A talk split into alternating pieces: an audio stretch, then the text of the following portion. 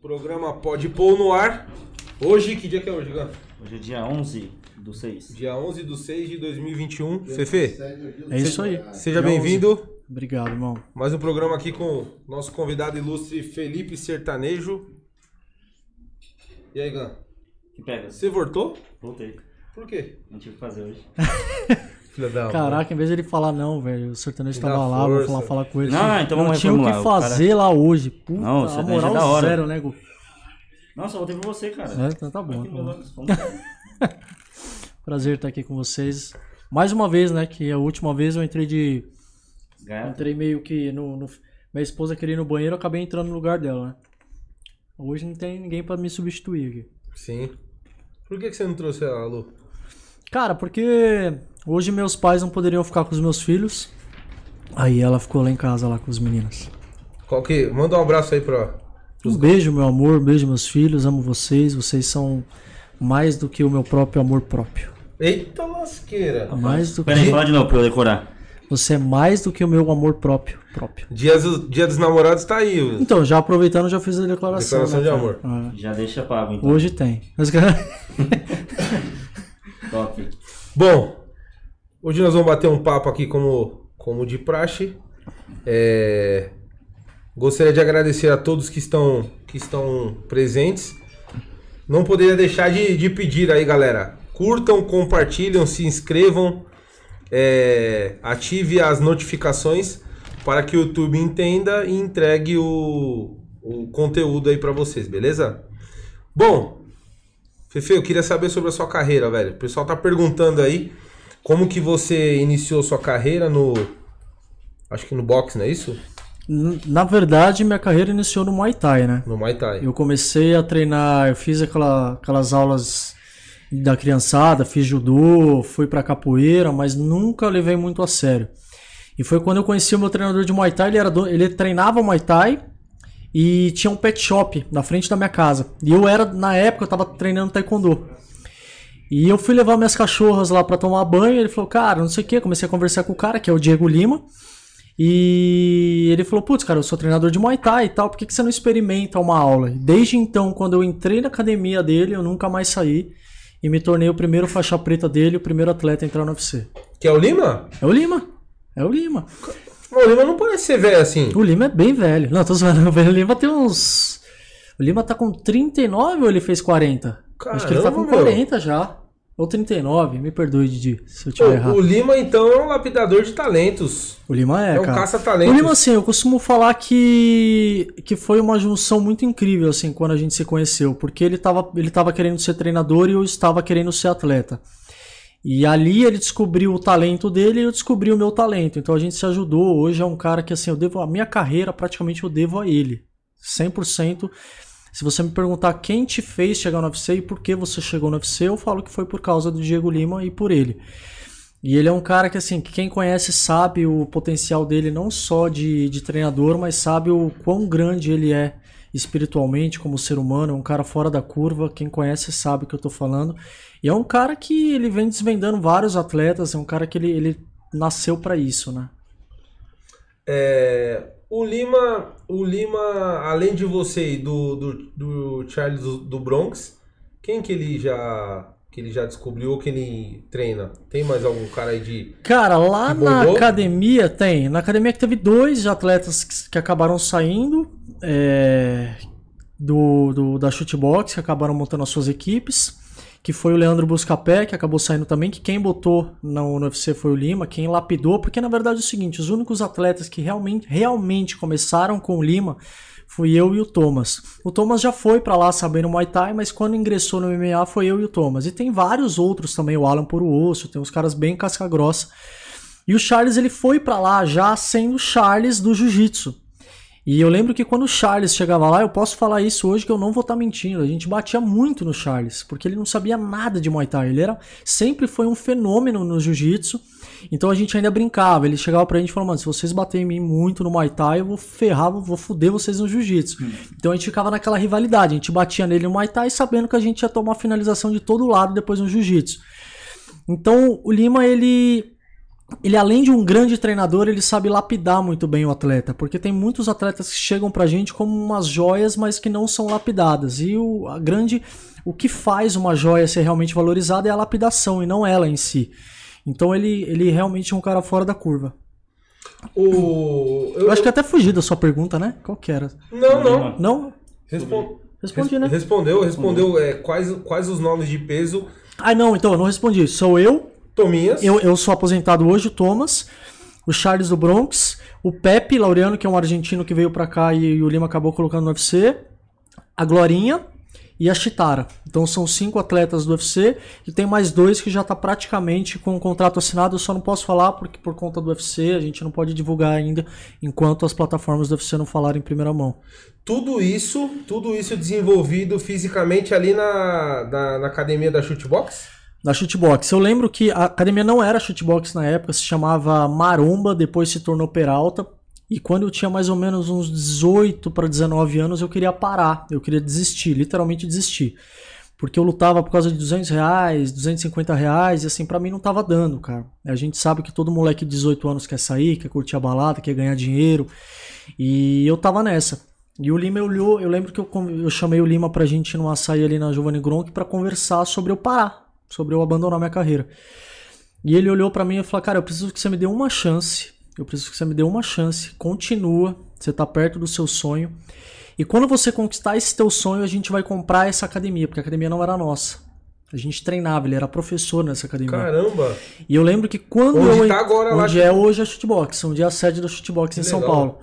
E eu lembro que quando a gente entrou, quando eu entrei no, no UFC, deu um ou dois meses depois nós compramos a academia. Então assim, o, o, pacto, não a palavra pacto, mas o combinado que a gente fez ali naquele bate-papo no açaí ali se tornou realidade porque a gente persistiu e eu persisti por causa dele. Porque é um cara que acreditava muito em mim e eu via nos olhos dele assim o quanto o quão ele queria que eu, que eu continuasse. Eu sempre amei luta, sempre fui muito fã, mas a gente sabe que durante a carreira existem várias pedras no caminho e às vezes a gente acaba cedendo isso e pensa em desistir. E isso aconteceu comigo sim. O, é, você fala muito de jiu-jitsu e que o Charles do Bronx, por exemplo, dando um exemplo, tá? Depois ele veio pro Muay Thai. É, é normal é, os lutadores que, por exemplo, vão pro UFC sempre praticarem vários tipos de lutas ou normalmente o pessoal faz uma só? Hoje, hoje é impossível você fazer uma só. Antigamente o UFC era arte contra arte. Existia o Muay Thai contra o boxe, o Jiu-Jitsu. Tanto que o Jiu-Jitsu ele, ele, ele cresceu absurdamente porque o Jiu-Jitsu realmente, se você colocar uma arte contra outra, o Jiu-Jitsu supera. Porque foi uma arte criada onde o fraco consegue finalizar um cara forte. Um cara mais leve consegue ganhar de um cara mais forte. Hoje, não vou te falar praticamente, vou te falar que todos os atletas do UFC e todos os eventos de MMA do mundo, os caras são tão bons no Muay Thai quanto no Jiu-Jitsu, treinam wrestling, treinam boxe. Se você entrar no UFC sabendo só uma arte, para começar você nem consegue entrar, porque você precisa fazer uma carreira, você precisa ganhar de vários atletas. Normalmente nesses eventos fora do UFC você não consegue se sobressair se você não for bom em tudo.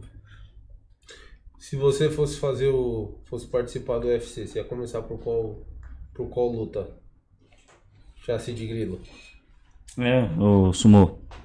Você, a sua a gente já Ó, sabe, né? a briga aqui, hein, velho. Vou ter que Ah. separar, eu sou o, o juiz. Esse que toma um tapão, não sabe por quê. Cara, eu gosto bastante das lutas orientais. Eu acho que Karatê ou Kung Fu seria uma, uma escolha legal pra mim, mas... Nossa, Kung Fu, nunca vi ninguém fazendo Kung Fu, cara. Cara, Kung Fu no UFC. Será que Tinha, daria certo? tinha um atleta, cara, que lutava Kung Fu. Era o Kung Lao. Kung, não sei qual é o nome do cara. Kung Lao, não sei. Existe Kung Lao, velho? Sei, Mortal Ele Kombat, nunca cara. fala sério, Kung velho. Lao, velho? Kung Lao é uma mistura de Kung, Kung Fu Lao é com do Mortal quê? Kombat, pô. Ah, tá, velho. Vai, se ele fosse do UFC, o negócio ia pegar, hein? Cara, assim, mas é, é claro que o atleta ele escolhe a arte que ele vai ser melhor, né? E eu sempre escolhi Muay Thai, eu sempre detestei Jiu-Jitsu. Eu não. Eu sempre gostei de trocar porrada, fiz várias lutas de Muay Thai e é o que eu gostava de fazer. Quando eu estreiei no MMA, eu lutei contra, na época, um faixa preta de Jiu-Jitsu, ele tinha acabado de ser campeão mundial. E eu já lutava muitas vezes, já lutava há muitos anos Muay Thai. E na minha cabeça eu falei, mano, eu vou quebrar esse maluco na porrada. Ele vai tentar me botar pra baixo, eu vou espancar ele. Eu sei que deu um minuto de luta, ele agarrou minhas pernas, me jogou pra cima, botou pra baixo, saiu pra minhas costas, me finalizou em um minuto de luta e eu perdi a luta. É. E ali eu vi o quão importante é o jiu-jitsu pro MMA. Hoje é impossível você ser um atleta de MMA sem ser bom de jiu-jitsu. Ou sem ser. Ao, Muita menos luta vai pro chão, né, cara? praticamente todas, cara. Hoje em dia é muito raro uma luta que fica em pé o tempo inteiro. E a partir dali eu treinei tanto jiu-jitsu, cara. Eu falei, cara, nunca mais alguém vai me finalizar no jiu-jitsu. Acabei Mas tomando Quantos por cento de uma luta é corpo a corpo e quantos por cento é no chão? É muito raro, depende da, depende de como você casa a luta. Se você casar uma luta de dois atletas de Muay Thai, provavelmente a luta vai ser no chão. Mas o que acontece? Se você tá tomando um preju no- em pé, a tendência é você partir para outro cara. caminho. Então, o, atleta hoje ele é muito mais atleta do que lutador. Ele leva a luta muito mais pro, pro xadrez. Então, se você tá perdendo por aqui, você tem que usar uma outra estratégia. Hoje existe muita estratégia em luta. Mas, cara, na hora lá do, do- do- da fadiga, do, das pancadas, é, dá, pra, dá pra utilizar ainda estratégia? Isso o, o treinador fica falando lá pro cara ou não? O treinador que faz a estratégia. Lá dentro, muitas vezes a gente acaba ficando cego, entre aspas, focado sempre no atleta e esquece, às vezes a gente esquece um pouco da estratégia. E é impressionante que os caras sempre me perguntam, cara, mas você consegue escutar o Lima? Eu já lutei no Mineirinho com 20 mil pessoas gritando e a gente tá tão acostumado com a voz do treinador que parece Que o ginásio reconhece. tá vazio e que você só escuta a voz do teu treinador. Caramba. É usado linguagem interna pra esse tipo de. A gente nunca usou, cara. Grita, joga no não, chão, é, desce chão. a porrada, bota pra baixo, entra nas pernas, assim cuidado você com. expõe um pouco a sua estratégia, concorda? Não, tá Sim. querendo dizer se tem algum código na comunicação pro Não, oponente. não, porque assim, a distância do octógono é, são 9 metros o octógono. Então, um octógono muito grande. Então, dificilmente, tanto que o Lima falava, tenta sempre trazer a luta pro meu lado. Claro, Pra eu conseguir falar com você, porque senão ele fica gritando e eu não escuto. Então, eu tentava, às vezes, tentar escutar onde ele tava, se eu tava tomando muito prejuízo, tomando porrada, eu falei, puta, o que tá acontecendo? Porque às vezes a gente fica cego lá dentro, né? Cara, eu fico pensando assim, o que que. Cara, uma curiosidade que todo mundo deve ter. Quando você tá lutando, óbvio que é profissionalmente, é algo organizado, mas já aconteceu de você lutar com raiva do cara Cara. e já aconteceu de você lutar sem raiva por conta. É uma luta, vou lutar e eu preciso bater nele pra ganhar. Tava pensando nisso agora, acredita? Já aconteceu pensou? muito, bicho cara. mentiroso. Sério mesmo, velho. Eu tava imaginando, você tá com, com, com a orelha pra mim. Eu falei, já precisou tomar um tapa na orelha e você não vai ficar com raiva do cara, velho? Esse é no mentiroso, Daniel. Cara, já, já acontece muito, assim, porque eu sempre lidei melhor com esse tipo de, de, de briga, né? Quando rola aquele, aquelas brigas na pesagem, eu sempre lutei muito melhor porque eu acabo levando pro pessoal. É? É. E leva mesmo? Cara, não tem como. Mais forte o Não soco, tem né? como. É, você acaba colocando um pouco de É a raiva força na da tua vingança. estratégia, a força da vingança. Só Você que- ficaria mais bravo se o cara te desse um beijinho na hora da pesada de ficar frente a frente Não, lá? ele tá falando de raiva, não de amizade, cara. É diferente. Calma. Calma. Não, não tem a hora que os caras fazem o palio? Que Sim. ficam os dois de frente assim? Tipo, e tem uns que chegam bem pertinho. Se o cara te desse um beijo ali, Ah, ou mas- colocasse o dedo na sua cara, o que, que seria pior? Não, o velho? dedo na cara você consegue dar um tapa na mão do cara, aí você já começa a treta, porque na, na verdade todo mundo sabe que ali são dois atletas que não precisa disso. Eu nunca fui um cara que eu procurei esse tipo de, de, de pesagem, mas eu já tive atletas que vieram pra cima e Provocar. todos que vieram pra cima se fuderam. Então eu prefiro, eu me sinto melhor lutando desse jeito com raiva do que um cara que puta, ô sertanejo boa luta, porque rola, cara. Na Rola. verdade, na verdade é a grande maioria das lutas é assim. Você encontra o cara no hotel, você toca na mão do cara, fala, pô, boa luta, vamos sair na mão amanhã, mas, pô, fica lá dentro. Caramba, vamos sair na mão amanhã, boa luta, É, velho. é porque isso acontece o dia inteiro, cara. O dia inteiro. Normal eu sou amigo do Thomas, eu sou amigo do Charles, eu sou amigo do Alan, eu sou amigo. E a gente se quebra, velho. A gente se quebra e querendo nocautear o outro no treino. A vida, a, a nossa vida é assim. Então você acaba levando isso pra luta. É claro que quando entra essas provocações, você acaba levando para um outro lado. E por que você nunca tentou revidar quando você for ganhar um selinho, você deu, deu um beijo na boca do cara, só pra ele. pra Não, ver como é como que ele ia assim? ficar a reação? O cara tá vindo, vai te dar um selinho. Ele tá lá, tá, e vai dar um beijinho, Olha, é que certo? nunca ninguém me beijou na boca, velho, pra eu saber a minha reação. Mas provavelmente eu enfiaria a mão na cara do cara, porque Não. aí já é falta de E se respeito. você tentasse enfiar a língua na boca do cara? Não, mas aí, é, velho. é- Vai saber a reação que o cara ia ter. Ele ia ficar sem hoje, rumo, velho. hoje em dia a gente tem que tomar cuidado com isso, né, cara? Porque hoje em dia é capaz aí rolar um romance lá. A gente sabe que o mundo tá meio gay. Aí né, cancela a cara? música, cancela a luta, cancela a né? luta, aí vira um casal gay do UFC. Você tá vendo o ibope que pode dar, cara? você, você tá aposentado, esse outro só fala merda. Você tá aposentado hoje, Eu né? tô aposentado. Você, você voltaria a lutar por um cachê alto, velho? Cara, eu não parei por dinheiro, cara. Eu não parei por, por conta de, de grana, não parei. Eu parei por uma série de fatores. Eu, primeiramente, é, o que eu acho mais importante de um atleta ou de qualquer carreira é você amar acima de tudo o processo até onde você chega. Se você quer chegar no evento, você tem que amar aquele processo, né? Muitas vezes a gente foca muito no objetivo final. E quando a gente conquista aquele objetivo final, sem você mudar o teu pensamento durante esse processo, quando você conquista o objetivo, aquilo se torna muito pequeno. Então eu vou te dar um exemplo. Eu sempre tive um sonho, sempre quando eu falei para os moleques da academia que eu ia entrar no UFC, na época era uma outra geração, todo mundo ria muito da minha cara, porque na época era uma coisa era tipo era, era- tinha era Shogun, era o Chuck Liddell, eram uns caras tipo meu fora da curva, né? Eu falei, cara, eu sei que eu tenho, eu tenho condição de ir pro UFC eu sei que eu tenho condição de bater muito cara lá dentro. Então eu coloquei muito forte isso dentro de mim que eu iria entrar no UFC. E aí quando você conquista aquele objetivo, você fala, puta, e agora, né? E eu não tive essa, essa ideia que, por exemplo, o Charles tem, o Thomas tem, outros atletas nossos têm, de, pô, eu entrei no UFC, beleza, conquistei o meu sonho. E agora? Agora eu vou para um top 10, eu vou para um top 5, eu vou para um cinturão. E o Charles tem muito isso. O Charles sempre teve isso. Mesmo quando ele perdia a luta, ele saía e falava, cara, eu vou ser campeão do UFC. E você via no olho do cara que ele e eu não tinha muito aquilo, porque o meu o meu objetivo tinha sido conquistado pra mim. Então, é, Você para você, considera um pouquinho de falta de ambição ou não? total, É? total. Por que, Fê?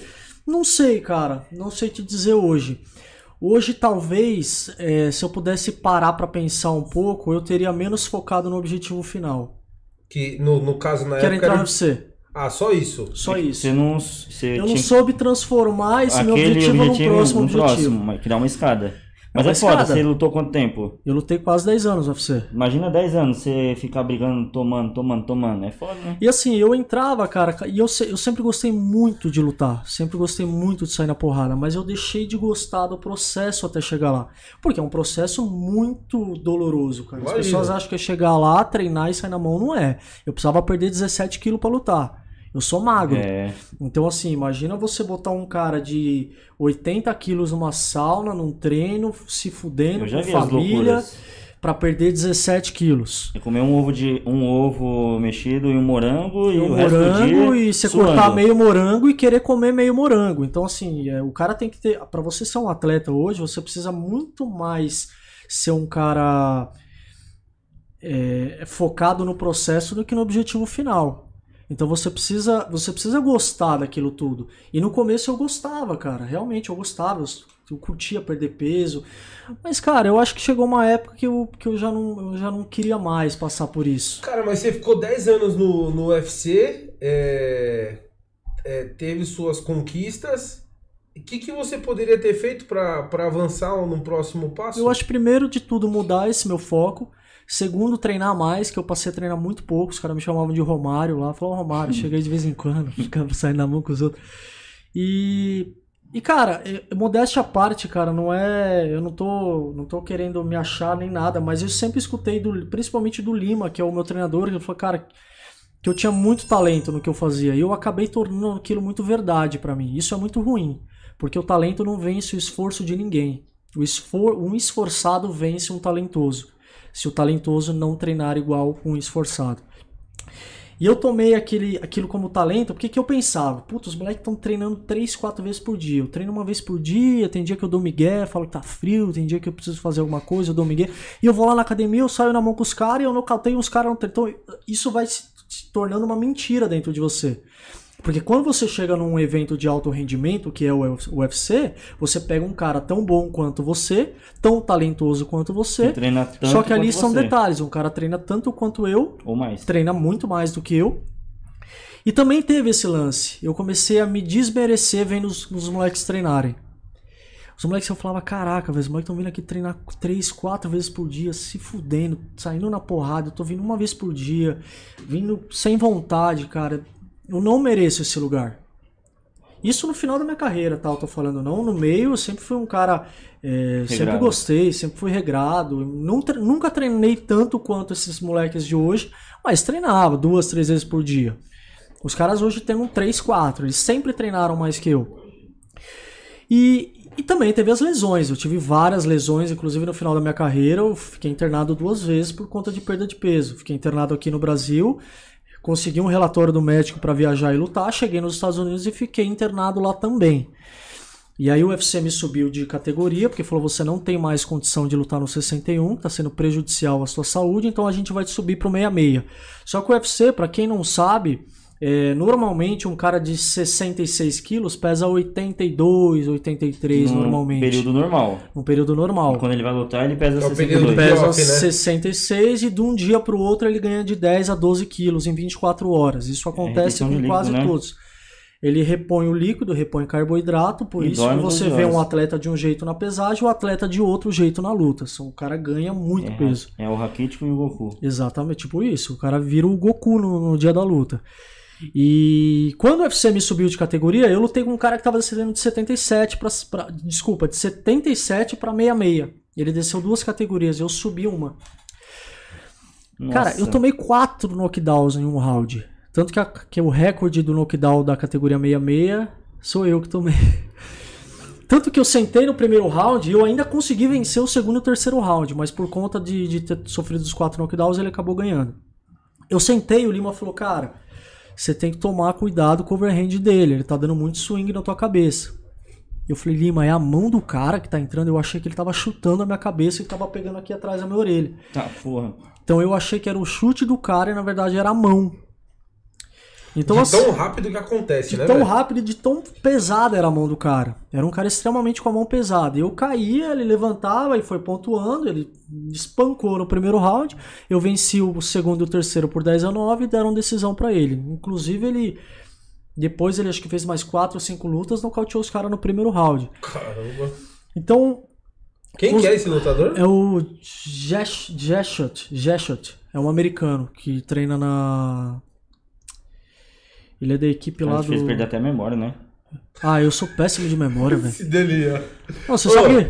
Esse cara aí é safado, porque o Felipe era mais leve que ele. E ele bateu no cara. Isso não vale, viu? Não, mas isso é normal, eu tô brincando, mas todo mundo sabe, o cara, ele, duas categorias, é pelo menos 20 quilos de diferença, não é? Não, mas assim, eu não posso falar isso porque assim, no dia os dois pesaram 66 quilos e Foi no dia... brusco? Essa troca foi brusca ou não? Tem um espaço Ele de deixou tempo? duas categorias, mano. Não, não, eu tô falando assim. É, o, por questão de saúde, ele, ele, ele subiu de categoria. Eu subi de categoria. E o outro Desceu. desceu. Então, são diferença de duas categorias pra ele. Isso, o que Duas eu tô, tentando, eu tô tentando perguntar é o seguinte: teve um espaço de tempo para adaptação ou isso foi num lapso temporal pequeno? Cara, o UFC às vezes liga pra gente e fala: você vai lutar aqui 30 dias com fulano de tal em tal lugar. Caramba, E meu. você não pode. Não é que você não pode falar não. Você não pode negar uma luta porque você é um lutador, velho. A mesma coisa que você negar de trabalhar, você trabalha pra uma empresa. Eu trabalho pra 8 horas da manhã, você É. fala, ah, não vou levantar, não. Não vou Tudo levantar. bem. Você, assim, tudo bem. O Dana White pode até te levar, beleza, mas você vai se fuder depois. Você vai Sim. tomar um- uma geladeira.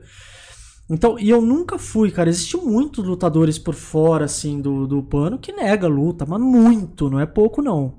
Muito. E, e aí os caras arredondam no bastidor. Os caras, é, tipo, ah, eu não vou lutar agora, tô com uma dor no joelho, pega um laudo. Eu nunca fiz isso, cara. Nunca. O Lima pode.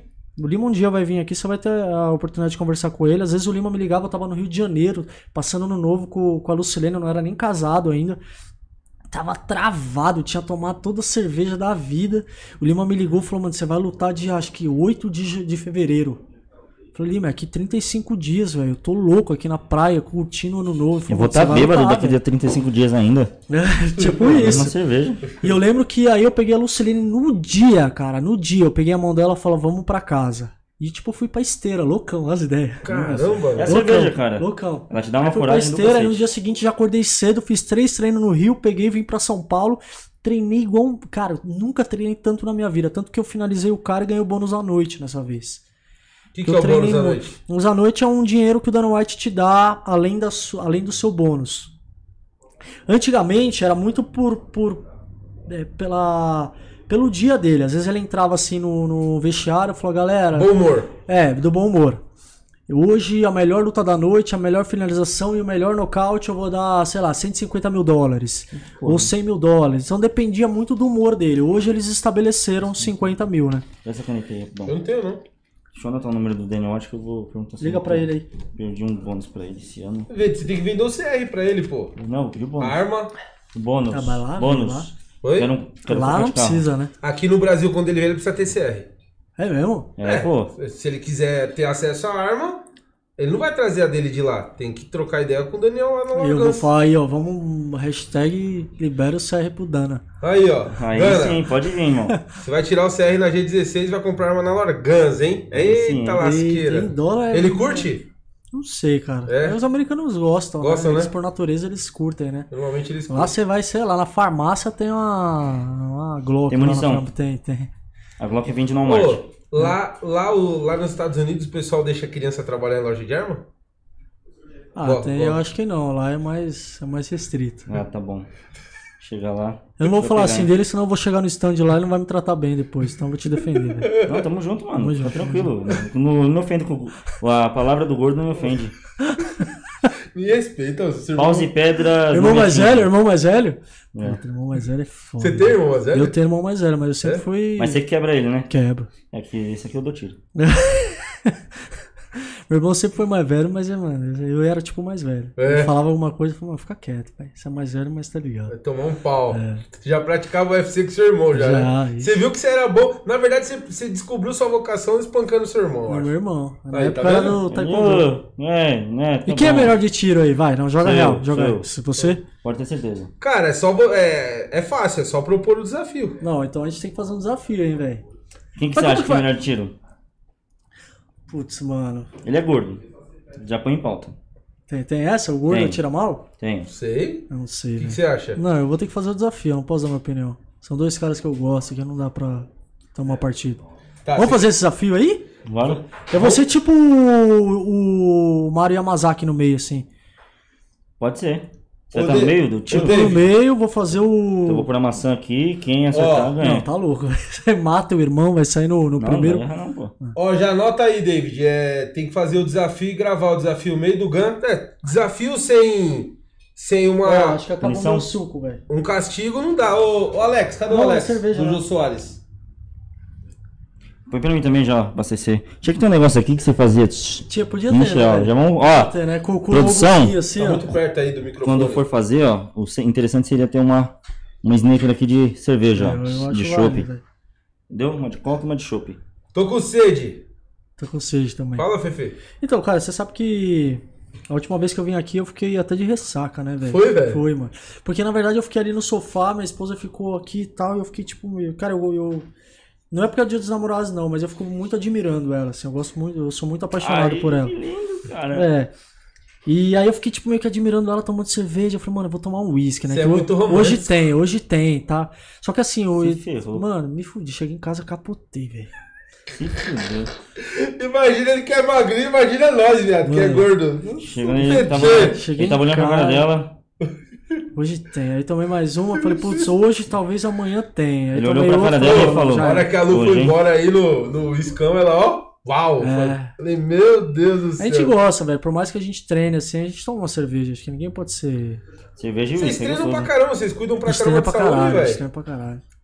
A gente treina pra beber, né, velho? Eu tô zoando. É isso aí. É zoeira. Pô, você também, você também anda a cavalo lá igual a Lu? Não? Não? Não. Nunca tive, teve curiosidade? Cara, na verdade eu não sei ainda. Eu tô tentando decifrar o que, que ela quer. Porque, tipo assim, ela tá andando muito a cavalo, ela tá indo no stand direto. Eu não sei se, tipo, ela tá assistindo muito esses filmes de, de Velho Oeste, sabe? Faroeste. Ela quer andar a cavalo e atirar. Então, velho. É entendeu? tipo isso. E o pior, meu irmão, que você tem uma mulher que quando decide fazer algo, ela faz com maestria, hein? Não, ela Excelência. faz, é. Ela A faz. Lulu é zica, Ela é velho. zica. Eu vou te ajudar, ó. Zica. Da próxima vez que você for no stand, vai ter um cavalo, ela vai montar no cavalo e vai atirar no cavalo. Aí eu vou conseguir a carabina grandona. Mano, mas, mas é sério, eu fico pensando assim, o que, que ela tá querendo, velho. Você acha que vai rolar uma guerra de cavalos, assim? Não sei também. Não sei. Pode, talvez. Pode ser. Tá faltando espada, então. Tá Pra faltando. trocar Espada? aquelas espadas. É, porque... É, aí você vai de espada, eu vou de arma. Ele troca esse Aí, tipo- chegou. Ó, Rapaz. se eu for de espada e você for com a arma, eu ganho o desafio ainda. Ganha, claro. Isso aí. Ah, aí não é? velho. Ruim demais de tiro, É mesmo? A fé é a última que morre, né, cara? Continua. Não, mas eu vou te falar uma coisa, a gente fez um. A última vez que eu fui lá, a gente fez Porto Velado, né? Perto É, de Porto fez um- Velado. Mano, eu vou te rápida. falar uma coisa, para as pessoas que gostam de arma, existe uma grande diferença, vocês podem falar muito melhor do que eu. Em você ficar ali atrás da baiazinha, que eu gosto de chamar baia também. Baia. Baia. Uhum. Você ficar atrás da baia dando 50 disparo e você fazer um porte velado sacando. Porque você mostra muito mais a realidade do que realmente é ali na baia, né? É super sério. Perdeu até o rumo, ó. Perdeu até o rumo quando viu O que chegando. eu tava falando? Tava Da falando baia. do- Não, mas você estava me zoando de, de memória. Você sabia que o. Eu sou muito ruim de memória, acho que por conta de pancada mesmo. Mas é, porque É, o é verdade, isso aí, é velho? verdade. Lógico, pô. Você É não verdade. assistiu o Rock, lutador?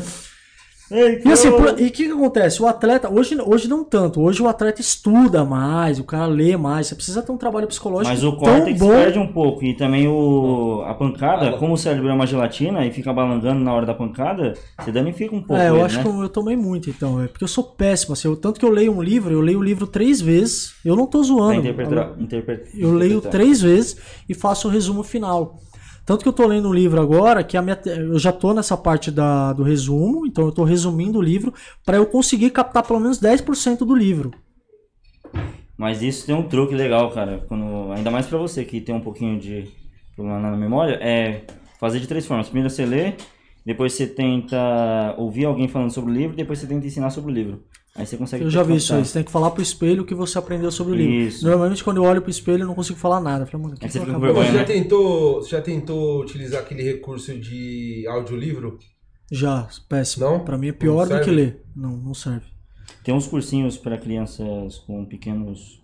Déficit de atenção. Isso, vou indicar um bom pra você. Vai resolver Não, seu filho. problema, cara.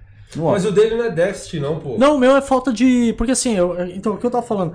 A galera antiga eram os caras muito. Tipo, eu não sou eu não sou a primeira geração do MMA, Vanderlei Silva, Shogun. Essa geração é a primeira.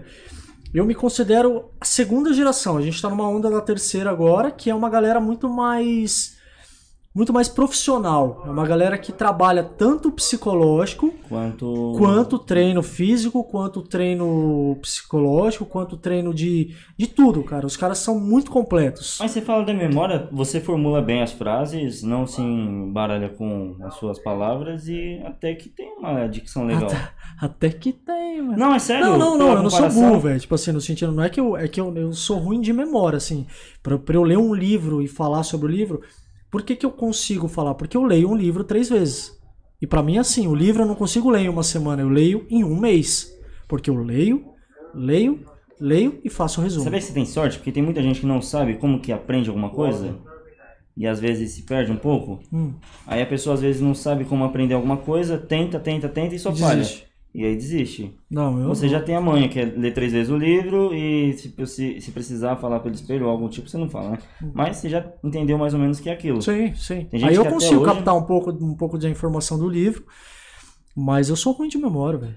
E outra, eu passei a minha vida inteira dentro de um tatame. Eu acordava, tipo, 10 horas da manhã. Vou falar que eu acordava cedo porque eu nunca acordei.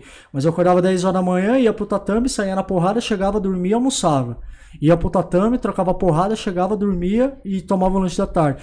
E, então eu é nunca trabalhei essa, essa parte essa parte cerebral da. Eu sempre fui um péssimo aluno, cara. Eu sempre detestei escola. Eu acho que o ensino hoje em dia do Brasil é é uma bosta. É. Acho que não só do Brasil, né? Acho que do grande parte do, do mundo. Assim, você sai de uma escola sabendo sobre sobre so- sobre história, sobre tudo, mas você não sabe lidar com, com os teus sentimentos, você não sabe lidar com, A gente com nada na sua vida. Qualquer Então, você- educação pública atualmente só cria, desculpa até o termo, mas é, idiotas funcionais, cara. Sim.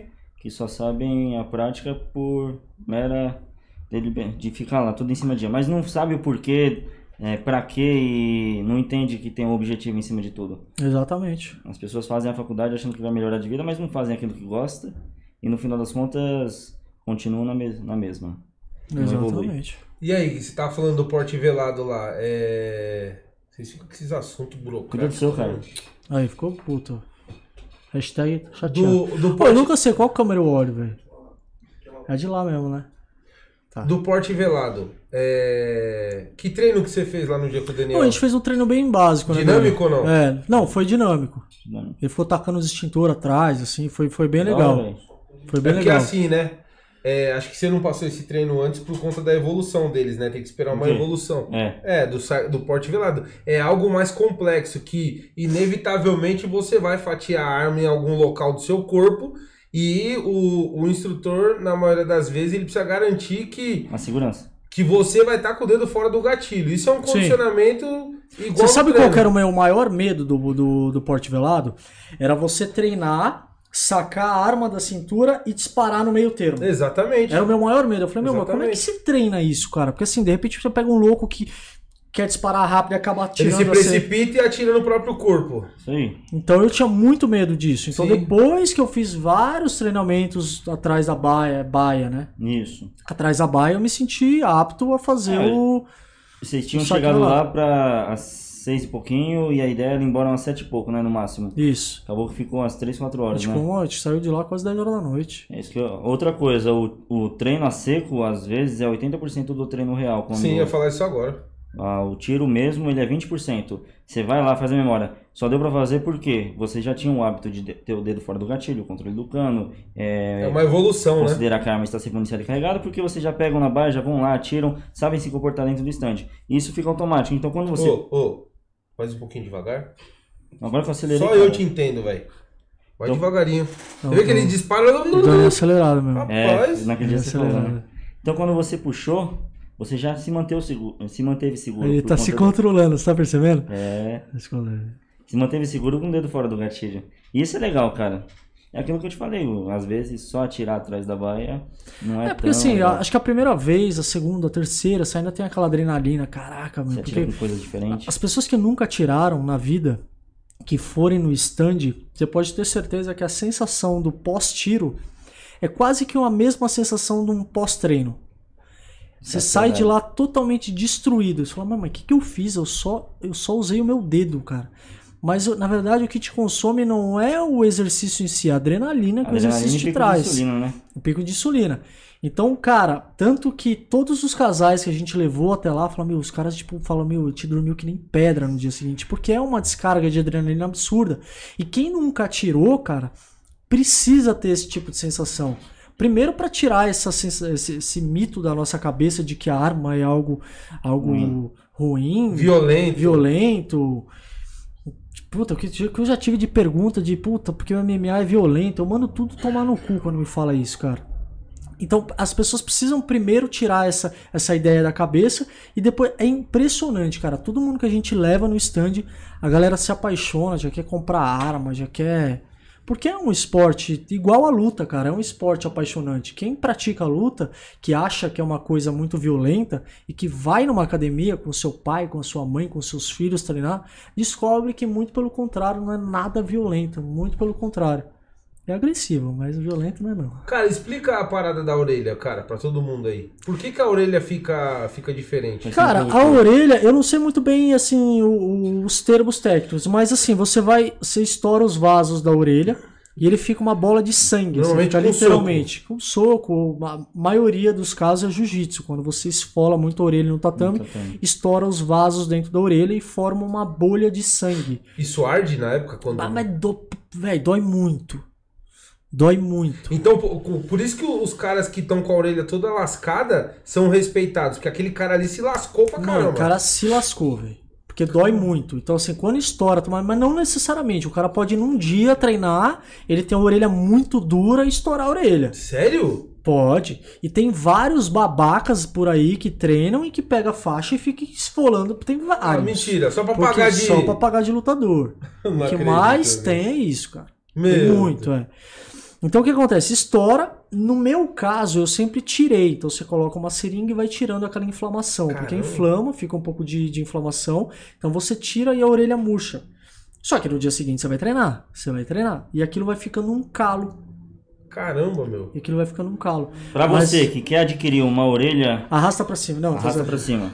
Tá mas já vamos fazer um desse? Vamos? Vixe, Você vai a gente gostar. vai ficar Dicas imperdíveis, cara. Em menos de uma semana você vai ter uma orelha igual aquela. Filho, é. Se liga, arrasta pra cima. Orelha de lutador. Meu filho fala, papai, por que sua orelha é diferente das outras? Falo, ah, filho, porque o papai apanhou, já bati. Ei, a tem vida que do falar- papai é falar diferente da vida dos outros. Isso, tem que falar. Papai é diferente. É, eu falo. Papai é um diferente. herói da luta. Ô, Papai vai provar. Mudando da água pro vinho aqui, vocês viram, vocês viram essa, essa polêmica da, da utilização de câmeras na polícia? Vi. Na- iniciou na polícia militar. Achei legal. Ah, tá, em, tá em todos praticamente já. Ba- é, batalhão, companhia diária, é, é, batalhões de forças especiais como a Rota, o Choque no geral. O que, que vocês acharam? Você primeiro, Fê. Cara, eu acho que a polícia hoje em dia ela já não tá podendo trabalhar do jeito que ela precisa, né? Eu acho que a, a polícia tá sendo cada vez mais podada e cada vez mais os direitos humanos têm tirado o direito da polícia de trabalhar. Eu, eu fico muito eu, eu fico muito chateado assim com a, com a situação do nosso Brasil, de uma inversão de valores que a gente tem vivido ultimamente, apesar que com o novo governo que, que tem do, do Bolsonaro, isso acabou reacendendo um pouco esse lado do patriotismo, do conservadorismo, mas a gente estava vivendo uma. Apesar que isso veio do, do governo de São Paulo, né? Acho que não é nacional. geral, não, é não. geral. Cara, eu acho que. Eu acho, eu acho, infelizmente, mais uma medida escrota do nosso governo aqui de São Paulo.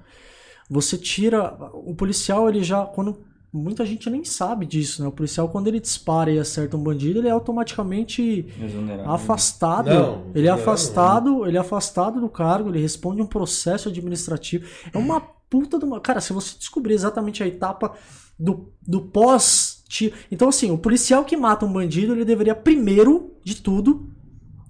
No, no meu, que, que eu acho? O cara deveria receber, tipo, 10 dias de férias, velho. O governo devia pagar férias pra esse cara onde ele quiser, porque o cara tirou um criminoso da rua. Esse cara merecia isso. E o que acontece é essa inversão de valores. O cara ele é acusado de, de, de, de homicídio. Não sei se é esse termo, tá? Posso ser que eu esteja muito, muito extremista. Mas o cara, ele é afastado, ele é. Ele é como é que fala a palavra? Afastado. Ele é afastado, aí ele passa por um processo, né? É, normalmente passa por, por psicólogo. Por psicólogo e depois. é- Arme também, às vezes. Aí ele fica no, normalmente interno por, uma, fa- por um tempo e depois ele volta E às se, ruas. entre- e se a perícia descobre que o cara fez excesso de disparo, ele provavelmente ele pode ser até afastado da polícia, pode ser até exonerado, Sim. dependendo. Então, assim, o policial ele não tem mais.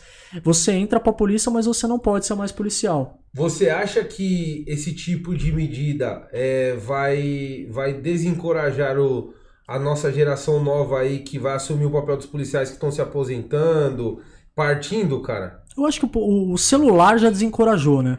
Porque hoje o policial não pode pegar um mala, dar um tapa na cara, botar na, na, na- na viatura, prender e levar pra delegacia. Que provavelmente se tiver um vizinho futriqueiro aí que filmou, esse policial vai responder um processo e o direitos humanos vai pra cima do policial porque ele não poderia tomar um tapa na cara porque ele é um cidadão. Então eu acho que já o próprio celular já desencorajou a polícia e agora essa câmera é o cúmulo do absurdo, né?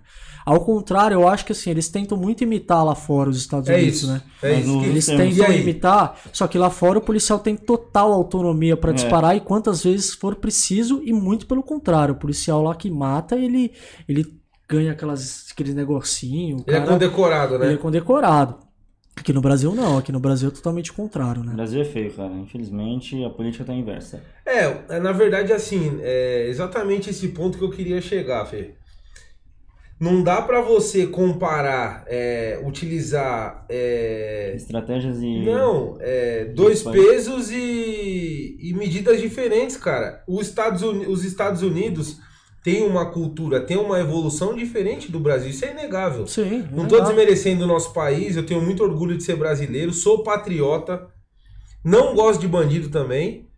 É, mas, cara, não dá pra você aplicar um recurso desse de câmera lá, num local cujo qual é, é considerado o nexo de causalidade. Lá, meu, se um bandido roubar com um comparsa, esse comparsa no roubo morrer, porque a vítima matou em legítima defesa, esse bandido que sobrou vai pra cadeia e responde pelo homicídio que a Aham. vítima cometeu. É que você soma o homicídio, né? Pô, meu irmão, não tem, não tem nada a ver uma coisa com a outra. Diferente daqui, que agora com essa lei de abuso de autoridade, é uma vírgula, ah, eu vou na Eu corregedoria. não sei qual vai ser o papel. da- acho que daqui pra frente, eu- eu- de verdade, cara, eu não sei qual vai ser o papel da polícia. Porque assim, o cara não pode atirar. O cara não pode, entre aspas, não tô falando agre- Daqui a pouco a polícia vai agressão, sem mas arma. assim, o cara não pode reagir a uma agressão contra o bandido. Daqui a pouco fica sem arma. Né, o- Só falta isso, né? Só falta isso, tirar a arma do policial. Vai trabalhar de cacetete. É. Então, assim, eu, eu eu não sei, cara, pra que lado a gente tá indo. Eu acho que. Eu acho que a gente não vive no fantástico mundo de Bob. Ficaria muito fácil se fosse assim. O Brasil, Mas ele- algumas pessoas acham é, isso. na, na verdade, o governo, infelizmente, ele tem umas, umas, umas restrições que não são coniventes com a situação atual. O policial tem uma câmera, eu acho legal.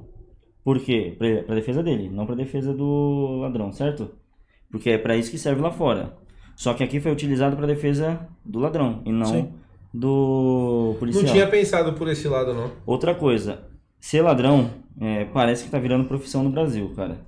Parece que tá sendo renomado e tem até direitos, porque o cara ele rouba, ele tem direito a um advogado, você é, ser levado até um juiz em 24 horas, certo? Ele tem direito a uma série de coisas onde o policial mesmo não tem metade desses direitos, cara. É mó hipocrisia. É, a exemplo disso, do que o Daniel tá falando emendando, olha o, o policial negro que morreu na semana passada, salvo engano, semana passada. Foi. Que é, emboscaram ele lá no Heliópolis e ele morreu. Se Cara, não tivesse rede social, ninguém ia nem saber do que aconteceu saber, com esse cara. a mídia televisiva, meu irmão. Agora imagina se esse policial tivesse matado um bandido com, sei lá, oito disparos, se não ia estar no Fantástico. É isso. Ia estar, velho. É isso. Há uma inversão de valores. Parece até que a polícia é inimiga da sociedade. Agora é engraçado uma coisa. O engraçado é o seguinte: quando, quando a população se vê encurralada num problema, principalmente num, num problema de segurança, liga, não liga pro Batman, né? Não liga, o Batman não tem telefone. né? Liga pra polícia. Então, assim, galera, é, não há outro caminho senão unir-se à polícia, às forças de segurança pública. Tendo em vista que o Estado não permite que nós nos armemos da forma que deveria. Os policiais que estão armados, só eles podem nos defender. Então tem que ter. Eu, eu sou um, um- um incentivador do trabalho da polícia, é, independente da, da instituição, é, agente de segurança pública no geral. É, eu compacto muito da sua ideia. Não cabe aqui ainda. Talvez um dia, para justamente resguardar o trabalho de um policial, sim. E aí eu chego no ponto que é, os, as pessoas que são favoráveis a esse recurso vão falar assim: é, mas o que, que tem para esconder? Não tem nada para esconder. Sabe qual é o problema? É que, para mim, a prerrogativa do policial deveria ser prender ladrão. É, não deveria ser apreender um, um veículo porque tá com licenciamento atrasado e aí torna-se impossível eu como policial eu já que eu tô Cidadão. eu não se eu tô com uma câmera registrando eu não vou poder prevaricar de falar pro cara pro cidadão pro cidadão de bem que tá com documento atrasado porque é pobre e não conseguiu pagar porque a pandemia afetou o, o, o, o, comércio no geral eu vou ter que conduzir esse cidadão aprender o veículo dele, que normalmente é um veículo utilizado para o trabalho. Normalmente esse cara é o único provedor da família. E pior, sabe o que vai acontecer? É, crimes de menor potencial ofensivo vão lotar as delegacias, que já não estão em boas condições em relação ao efetivo. E aí nós teremos um cenário de parque de diversões para os bandidos Uhum. que estarão aí livres pra fazer o que quiserem.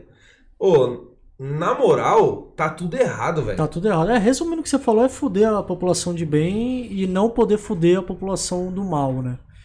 É, resumindo é isso. Você não vai poder esculachar um bandido? Não, não tô falando que aqui eu sou a favor de esculachar, de- não, não tô falando isso.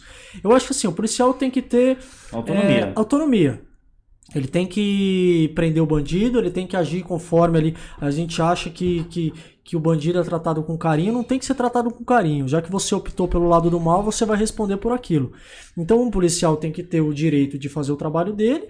E é o que você falou, o cara às vezes vai parar um carro de um cara, de um cidadão do bem, infelizmente, por estar com uma câmera, por ter um, uma estrutura em volta daquilo, vai ver que o carro do cara tá tudo fodido, ele vai ter que prender um cara desse. Então, assim, aonde ele não deveria estar, ele tá. E aonde ele deveria estar, ele não está. Aí O, o bandi- erro, o policial ele foi feito pra prender bandido e pra ele para é proteger, ex- exatamente, para proteger o cidadão do bem. E hoje cada vez mais está sendo invertido esse valor. É o que você falou, os direitos dos humanos estão cada vez mais forte e o direito do policial cada Os vez direitos mais. humanos têm que existir, isso é fato. Mas Agora- os direitos humanos tá ele, ele não, não, tá ele virou uma empresa. ele vi- Ele, virou uma, um meio de rendimentos onde você quer aproveitar da mídia para poder se beneficiar. Eu acredito que os direitos humanos ele já está meio corrompido. Já Os direitos humanos, jo- os direitos humanos ele não é mais um direitos humanos como deveria ser. Os direitos Há humanos conflitos de que, interesse, que né? direitos humanos Sim. deveria existir? Para quê? Para uma, pra uma escola que está mal assessorada com valores de, de rendi- do Estado, para um hospital que está faltando um pouco. É isso que eu acho que o direitos Sim. humanos deveria fazer. Não ficar se preocupando com ladrão. Eu acho que os direitos humanos, ele deveria defender a vida, independentemente de qual vida fosse. E respeitando as leis do nosso país. Então, assim, se um bandido, dando um exemplo, tá? Um bandido foi morto igual no confronto. Mas você sabe, deixa eu só te, te corrigir rapidinho. O- Você sabe que eles, eles fazem isso, mas eles levam muito isso ao pé da letra. É. Porque assim, é, eles fazem defender a vida acima de qualquer coisa, mas eles não se colocam no lugar de um policial que tá no meio do tiroteio, que precisa dar 30, Ô, Fê. 40, 50 disparos e matar o bandido. Mas, Fê, faz tempo que eu não vejo direitos humanos e, na, e no velório de um policial militar ou civil. É, ou de um agente de segurança pública que morreu, que morreu é, no, no estrito cumprimento do dever, Nossa. que morreu lutando pela sociedade. Eu nunca vi. É isso que eu tô falando. Há um conflito de interesses aí. É, não tô acusando ninguém, mas é estranho, me causa estranheza saber que é, quando tem um bandido, por exemplo, de uma faxa- facção criminosa que é preso que num DP próximo da comunidade, lota lá de comissão da OAB e direitos humanos. Agora, quando tem um policial, é, uma rincha, por exemplo, de uma instituição com a outra, é, que um, polici um policial prende o outro, eu não vejo ninguém se mobilizando lá. Ou quando um policial morre, eu não vejo ninguém no hospital ou procurando a família do policial para saber se que, co- como que ela vai comer no mês seguinte. Até porque, até porque é, eu não sou policial, mas eu ouço muito isso é, no, no meio que eu vivo, que é do tiro. É, é uma briga, meu irmão, para você reivindicar um seguro de vida. Uma, uma, uma cônjuge de um policial solicitar lá o seguro que, ela, que, que tem direito. O Estado, o Estado pergunta um monte de coisa e induz, inclusive, a responder coisas que vão negar o seguro. Pô, é, cadê a valorização, cara, dessa classe? das pessoas que estão, enquanto nós estamos dormindo, estão trabalhando para garantir o nosso sossego e nosso sono. Cadê?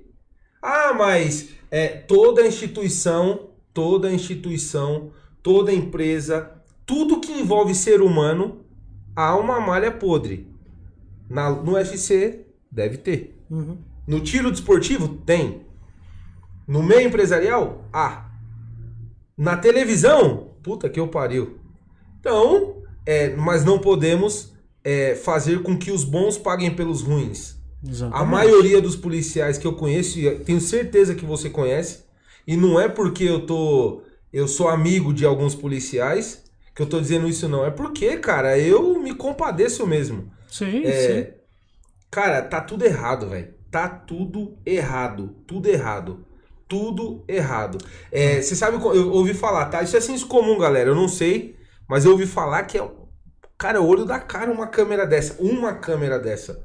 Será que não, o- o- a, a verba não poderia ser empregada em outra coisa, em outra, outra necessidade da, da segurança pública que não fosse o monitoramento? Ô, meu irmão, não dá. É, nós temos um governador aí que prometeu mundos e fundos aí pra, pra polícia, que, que até então eu, eu, eu confesso a vocês que eu também caí nessa lábia de que ele realmente ia dar uma. ter uma maior valorização do, do nosso policial e que a gente viu que não passa de um. De um mentiroso, né? É, de uma falar outras promessa não palavras. cumprida, É, né? Uma promessa não cumprida e é Mas não é fácil mentira. prometer, né, cara? É, uma promessa não cumprida é uma mentira. E é um cara que é muito pelo contrário, ele tá sendo só contra, né? Então, é o que você falou, a gente tá vivendo uma inversão de valores aí. Que... Olha como é que é um idiotice tão grande. Hoje, só para entrar numa conjectura, hoje um preso custa na média em São Paulo 1.415 reais. Aí se você colocar... Por? Por mês. preso, Oi? cada preso custa uma média Mas de... por dia, por mês? Por mês. por mês. Hum. Eu acho que é mais, hein? Deve ser mais, mas aí o, as- a imprensa gosta de diminuir, né? É mais fácil. Se você pegasse esse valor e tentasse reverter, é um projeto a longo prazo, tá? É um empréstimo que você faz para você ter o retorno no futuro e diminuir a, a população carcerária. O policial, infelizmente, hoje já não é uma profissão que tem muita gente que gosta, vive aquilo, criança que olha e se deslumbra vê como um herói, né? Mas desse jeito que tá indo, daqui a pouco ah, parece que o policial ele vai virar o inimigo da sociedade, e aí ninguém mais quer ser policial, e aí como é que fica? Se pegasse esse valor e corrigisse o judiciário e começasse a implementar um sistema onde as pessoas pudessem viver mais tempo na escola, que realmente tem esse déficit no Brasil, concorda? Hoje Concordo. o traficante ele chega com uma bola de futebol pro moleque, pro, pra ele ele já é o Que herói. bola de futebol já passou a época. Hoje é Mizuno, celular, pra tocar o funk entendeu? e já era. E como é que você resolve isso? Você fica com a criança pelo menos no horário integral na escola. Você coloca ela das 8 da manhã às de- às 6 da hora da noite. A mãe da, a mãe da pessoa deixa ele na escola e volta pra pegar ele na escola depois do trabalho. É que, é, é- é que a gente tá entrando num. É que o próprio o sistema de ensino da gente é É péssimo. né? péssimo, mas começa aí. É, eu E acho que a tá o gente, tem que a gente tem que. é, cara, é o que você falou, é um processo a longo, A longo longo prazo. Só que aí, prazo. Você só tem que aí- reconstruir uma Então. estrutura muito sólida que o Então, Brasil é já o problema. construiu. Você começa primeiro dando poder a quem tem que ter poder. Você não pode deixar o, o policial sem poder de atividade, porque senão continua se criando novos bandidos, novos traficantes e novas pessoas de má índole na sociedade. E você, em contrapartida, também começa. Você resolve de hoje pra frente e de trás pra frente ao mesmo tempo. Uhum. Não adianta você começar um projeto só daqui pra frente ou de trás pra frente. Senão vai continuar sempre na- no vínculo. É, é o tal do enxugar gelo, enxugar gelo né? Não É, só enxugar gelo, velho. O Estado é tão idiota, cara, que a gente, o brasileiro é o cara que mais paga imposto no mundo, velho. E a gente ainda consegue destinar mal as verbas. É, Fora a o que o Daniel né? quer dizer é o seguinte, é que é exatamente a minha discussão sempre. É, eu é, convivo com muitos desarmamentistas e normalmente eu convido para uma reflexão sem perder a amizade. Eu não- embora eu pareça ser bravo e tal, meu, eu gosto de sentar e trocar ideia e escutar. Pra entender, né, cara? A gente precisa entender o que pensa o É, outro lado. Sempre as pessoas têm o que ensinar. Sim. Concorda, Fê? É, nem sempre, mas vai ver. Não, eu sempre, eu sempre Não, eu tô zoando. Eu sim, sempre tiro sim. algo de bom do que alguém vai falar. E aí, cara, é, mas é, a arma não, resolve, não resolverá os problemas do nosso país. Claro que não resolverá. E, inclusive, ela não é um problema. É, há que se, que se diga-se de passagem. Cara, nós precisamos a partir de hoje, já que é para falar em melhoria, nós precisamos a partir de hoje consertar algo que você falou que é muito importante, que é cuidar das nossas crianças Isso. cuidar da nossa juventude. Você falou algo aqui que me deixou, me deixou muito feliz de saber que outra pessoa também pensa assim. Cara, deveria ter. Já falei em outros programas, inclusive, uma, é, uma disciplina na escola de política básica. Mas política. Cara, quem aqui saiu de uma escola sabendo sobre o que é. tô- não tô indo muito longe, tá? O que é. Se você perguntar para 99% da população, não sabe dizer quais são. é, o que defende a esquerda e o que defende a direita. tem, Não é, sabe, não sabe. Então o cara muitas vezes ele tá defendendo o lado A, mas ele não sabe o porquê que ele tá fazendo aquilo. Ele tá indo numa ondinha, tá indo através por conta da, da mídia, reprodução. Escuta dos pais. Escuta dos pais, a escola a gente sabe que é doutrinada, a escola e faculdade é doutrinada para levar as crianças, nem todas, mas a grande maioria é doutrinada para levar as crianças para o lado da esquerda. Então a gente está construindo uma base muito forte. Graças a Deus hoje tem as redes sociais para mostrar para essa molecada, para mostrar para a criançada Que isso tá quebrando todo mundo, né? Quebrando que a gente tá realmente indo para uma inversão de valores muito grande. Então eu acho que assim, hoje a rede social ela luta contra essa base que a gente tem desde lá de trás de faculdades e escolas.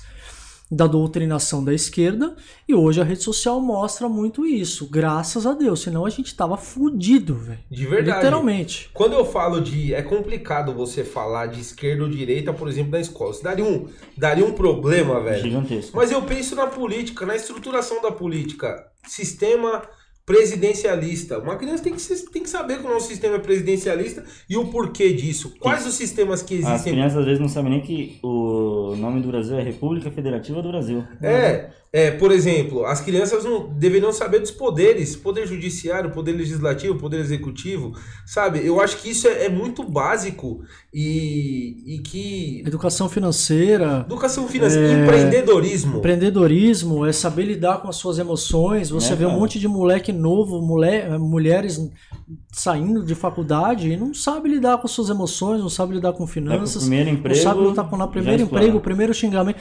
Aí vem a tal da geração do mimimi. Porque as pessoas não saem calejadas de uma faculdade, elas saem com aquilo na cabeça e qualquer, qualquer porrada que, não, não, que elas não estejam acostumadas, aí vira a geração do mimimi. Caralho, mas você não pode falar isso, mas você não pode falar aquilo, não pode falar. Porque não pode, velho. Hoje em dia não pode.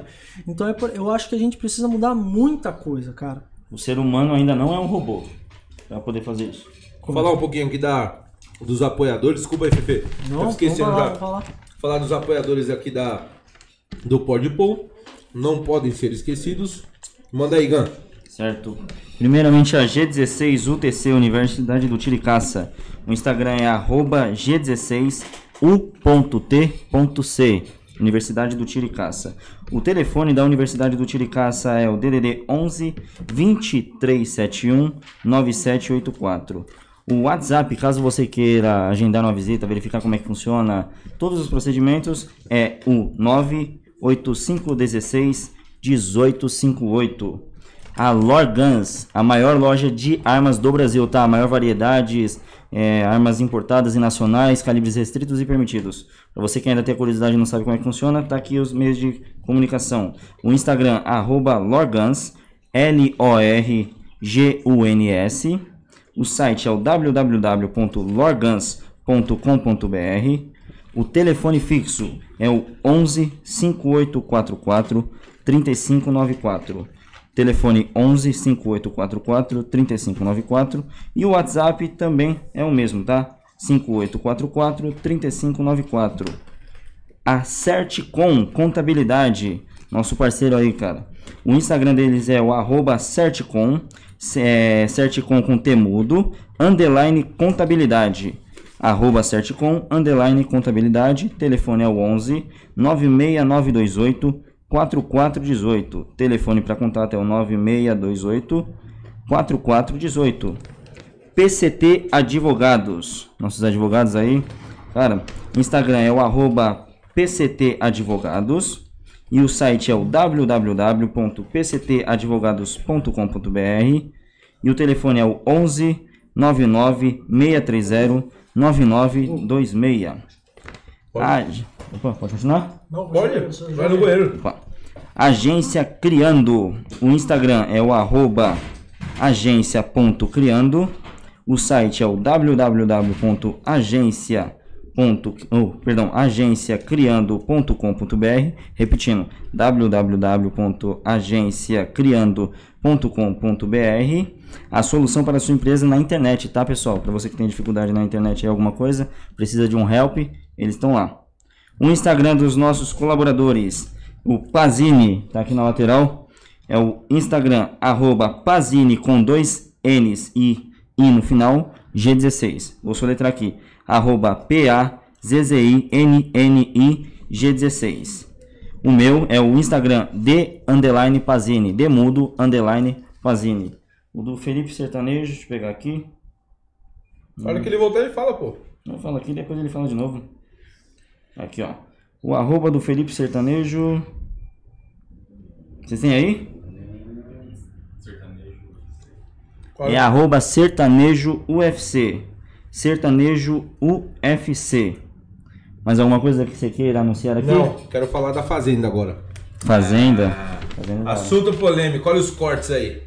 Segura, pessoal. Falar da. Da Nádia, que deu em cima lá do Fefe. Não, para com isso. Lulu, vou ter que falar. Luciane deve estar assistindo aí. Ela falou que nem liga. Lu, tudo bem? Ô, vocês nem me deram o tablet hoje pra eu ver aqui o retorno, né? E as perguntas? Tô vendo aqui se tem alguma agora. Hum? Tô vendo aqui. A folha. Não, aqui no. E o retorno? Pra eu ver as perguntas do te- dos telespectadores. Cadê?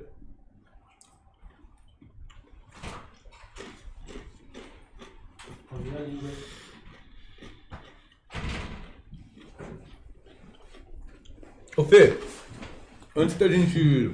Vou no banheiro também. Cerveja, falei? Não, você é louco? Não bebo cerveja? Tá bom. Antes da gente. Da gente continuar, o pessoal tá pedindo pra entrar na, no assunto da fazenda, velho. Deu uma polêmica esse negócio da fazenda. Viu? Quem assistiu o programa da Lu, tá ligado o que, que você falou na, no programa dela lá sobre o, sobre o confinamento, caralho. Conta de novo aí, mano. Quando Cara, você foi convidado lá. Eu fui convidado pra fazenda, obrigado, irmão. Eu. Na verdade, quando eles me convidaram, eu neguei logo, logo de cara, assim, né? Eu não me vi, eu tinha na época só o Theo, não tinha o Davi ainda. E eu sempre fui um atleta, cara. Eu sempre gostei muito de lutar, de representar o país. Eu nunca me, eu nunca me vi nesse lado de entretenimento. Eu nunca acompanhei reality show, na real. Então eu não me via. E a Lucilene, ela pesou na minha, falando: você tem que entrar, você tem que mostrar quem você é, você tem, você tem que representar o atleta, pras- porque as pessoas ainda, hoje, embora muito menos, as pessoas ainda acham que o atleta é aquele cara agressivo que sai batendo em todo mundo, né? Então, é... enfim, a gente depois de várias conversas, depois de eu sempre pedir a Deus para me dar um direcionamento, depois de algumas algumas direções que ele me deu, nós acabamos aceitando. E eu sempre entrei no reality, desde o começo do reality, eu sempre deixei muito bem claro que eu tava ali por conta da minha família, por conta da minha esposa e por causa do meu filho, na época eu só tinha um. E que eu não tava ali para fazer amizade com ninguém, é claro que a gente acaba, acaba a única alternativa que você tem lá é, é se apoiar nas pessoas do lado, é, ter amigos, en- enfim. E eu acabei sim, na, na- dentro da fazenda, tendo amigos, mas eu sabia que aquilo lá era um momento. Eu sabia que eu não tava lá pra criar amizade, que senão eu entrava no disque amizade do UOL. Então eu não tava lá por isso. E quando você fala esse tipo de coisa pra, pra galera, as pessoas acham muito pesado você falar isso, mas é uma puta de uma hipocrisia, porque é a pura realidade isso. Você não entra no reality pra, pra namorar, pra nada. Você ganha lá pra. Você entra lá pra ganhar um milhão e meio. E você sabe que para você ganhar um milhão e meio, você precisa passar por cima de todo mundo. E eu tava 100% apto a passar por cima de todo mundo. Inclusive daqueles que estavam do meu lado, porque eu sou acostumado a isso. Eu treino com amigos que eu amo de paixão, mas eu preciso bater no cara no treino. Então eu tô acostumado com isso. E as pessoas não entendem. Falam, nossa, mas como assim o cara tá amigo do fulano e tá falando que vai fazer de tudo e que passa por cima dele pra ganhar um milhão e meio? Caralho, pra que, que eu tô no reality show, velho? Então, assim, quando você fala a verdade, muitas vezes as pessoas não querem escutar aquela verdade. E você sabe, qualquer coisa que você fala a verdade, as pessoas. Cria uma falsa expectativa. Cria uma falsa expectativa. Então, ah, é lindo, a amizade, é lindo, é lindo, caralho. Eu tava lá por causa da Lucilene, por causa do Theo. E ponto final. Enfim, aí o reality foi acontecendo tal, eu fui, fui ganhando as provas, fui fazendo. Eu, eu sempre deixei muito bem claro, inclusive quando a gente passa por um processo com uma psicóloga, eu falei pra ela, falei, a qualquer momento, se eu sentir muita saudade do meu filho e da minha esposa, eu vou tocar o sino, vou pegar as minhas coisinhas e eu vou embora.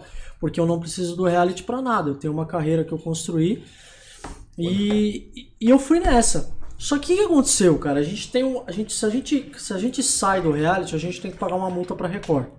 Caramba! E além, de, além do que, tudo que você ganhou, você, você perde.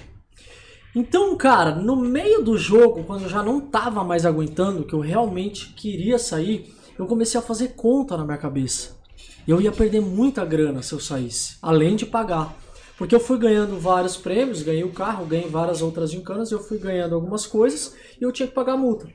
Então eu falei, puta, cara, eu não vou fazer isso, eu vou tentar aguentar, eu vou tentar aguentar firme. E eu fui indo, cara. Cheguei até 80 dias lá.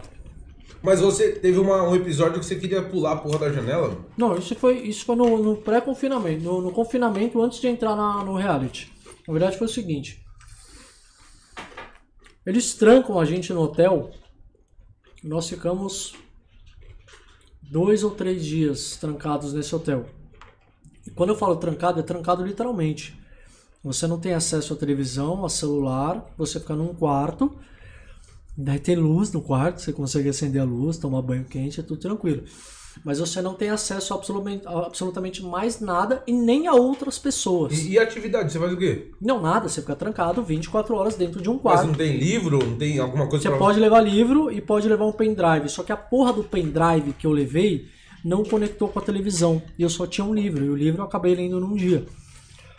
Eu fiquei mais. Você fica louco, velho. Imagina. Por isso, que, por isso que a gente começa a pensar, ó, que loucura. A gente começa a pensar, mano, como é que os bandidos ficam, né, velho? Sai pior, velho. Então o que aconteceu?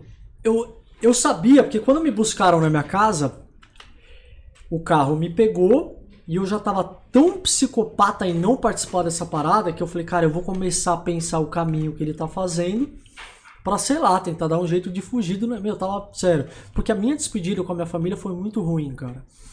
O meu filho, ele percebeu, ele- meu filho tinha um ano e meio, dois anos na época. Ele percebeu que eu ia sumir, cara. Pode, pode, pode ser que eu.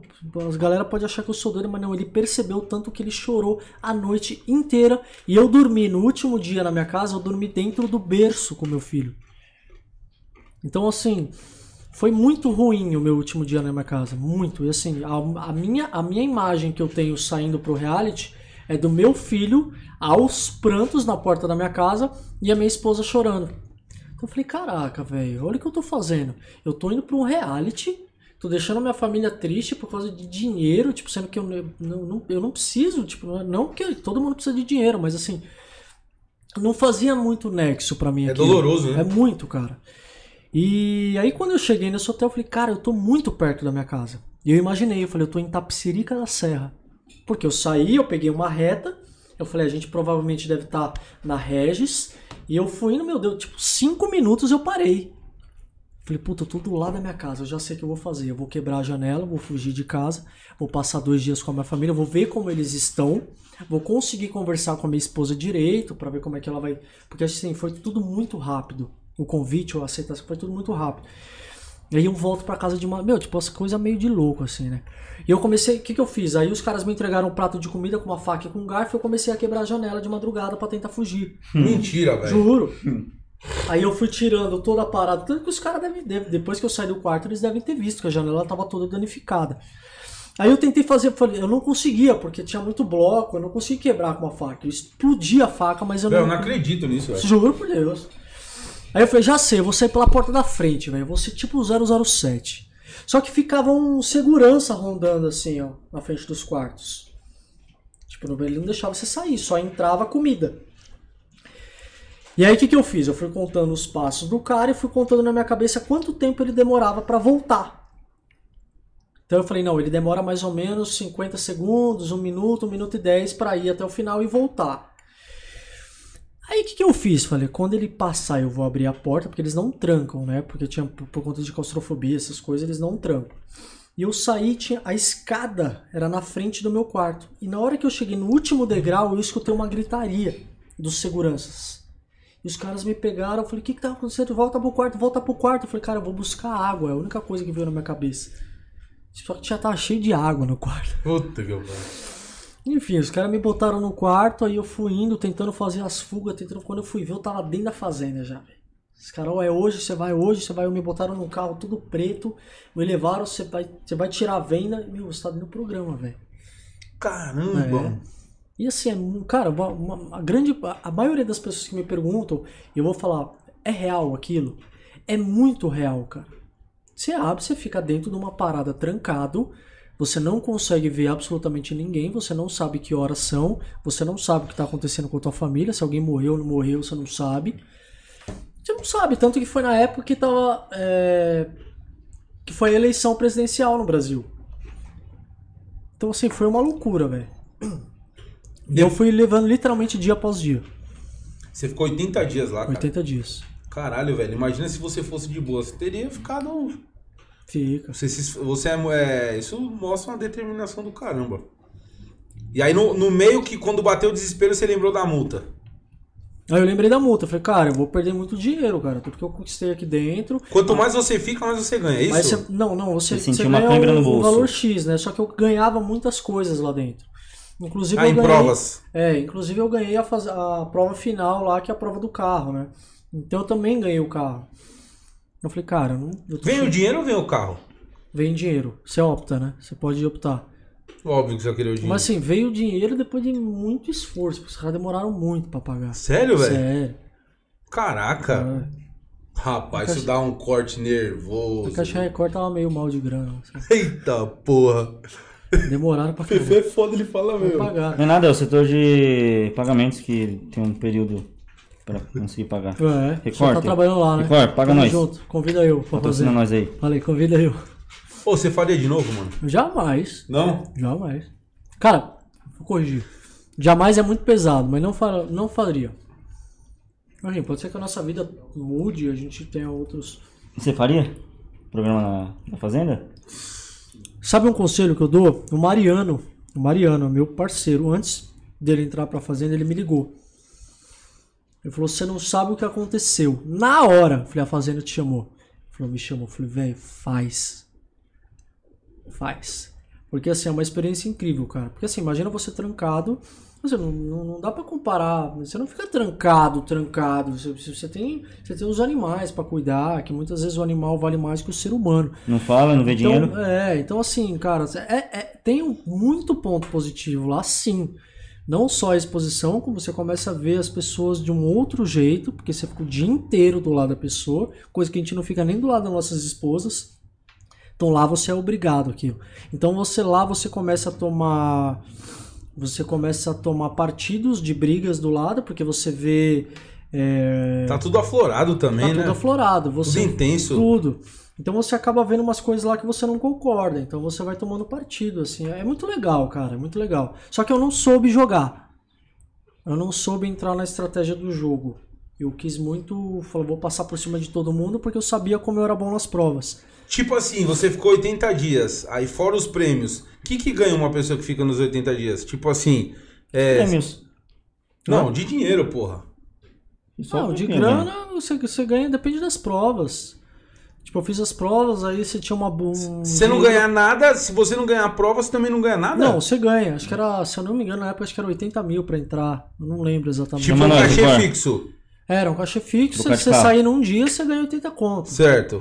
E se sair em 80, Você ganha 80, mais os prêmios. mais os prêmios. Caramba, velho. Depende de uma. É, é meritocrata é. o negócio, E velho. assim, se você eu não lembra exatamente o valor, tá? Posso estar falando besteira. Mas acho que era alguma coisa nesse sentido. E é um valor pra todo mundo. Não lembro também se cada um tinha o teu cachê. Eu lembro que, cara, eu, eu comecei a fazer as contas. Eu falei, puta, cara, é uma grana, né? E assim, eu falei, não, deixa quieto. 80 e mais o que eu ganhei, mais uma. um- Vou ficar. Vou ficar, velho. E o que me segurou muito, é que eu fiquei muito brother do Chulapa lá dentro. Você teve uma, Luiz. a famosa cãibra do bolso, velho. Tipo isso, velho. Isso aí dói, hein, mano? Nossa. Todo dia 30 eu tomo. Ô, e a, a parada da, Na- da Nádia, velho? Cara, na verdade, assim, eu acho muito. Eu acho muito. As pessoas que defendem o tipo de atitude que ela teve são pessoas ou hipócritas, ou pessoas que não têm família, ou pessoas muito lunáticas, assim. Porque, assim, quem viu o vídeo, quem viu a festa, quem viu o que aconteceu, as pessoas que têm família, têm esposa, têm marido, têm filho, certamente, certamente vai ficar do meu lado. É impossível, a não ser que a pessoa for uma retardada mental em ficar do lado de uma pessoa daquela. Não tenho nada contra ela, cara, nada. Apesar, lá dentro é um reality, a gente fica assim. é, pressionado o tempo todo. Mas literalmente acho que ela teve um. caiu um pouco, assim. Ela tava, também pode ter bebida. Apesar que ela botou a culpa na bebida, não concordo muito com isso. Mas enfim, ela deu em cima de mim no reality show e eu deixei muito claro que eu tinha esposa, que eu tinha filho, que eu jamais ia fazer alguma coisa. E que. E a galera achou que não, cara, que ela não tinha dado em cima de mim, que eu tava fazendo cena pra ganhar ibope. E é só olhar o vídeo, velho. É só olhar o vídeo. É a pessoa que beija a tua bochecha, segura a tua cabeça, olha no seu olho e fala: Eu gosto muito de você, eu quero, eu quero te ver saindo daqui. É uma pessoa que, tipo, cara. Caramba. Ué. Você não deu um golpe nela, jiu-jitsu. Mano, Pá! o que eu falei já causou uma puta de uma polêmica. Então, assim, é, é o tal da geração do mimimi. Você não pode falar nada, você não pode fazer nada. E vem a geração da lacração e te detona. Mas foi da hora. Como você acha que o, que o ex da Nádia aguentava ela, velho? Quem? O ex da Nádia. Como que ele aguentava ela, velho? Que ela Ah. aparenta ser chata pra cacete, né?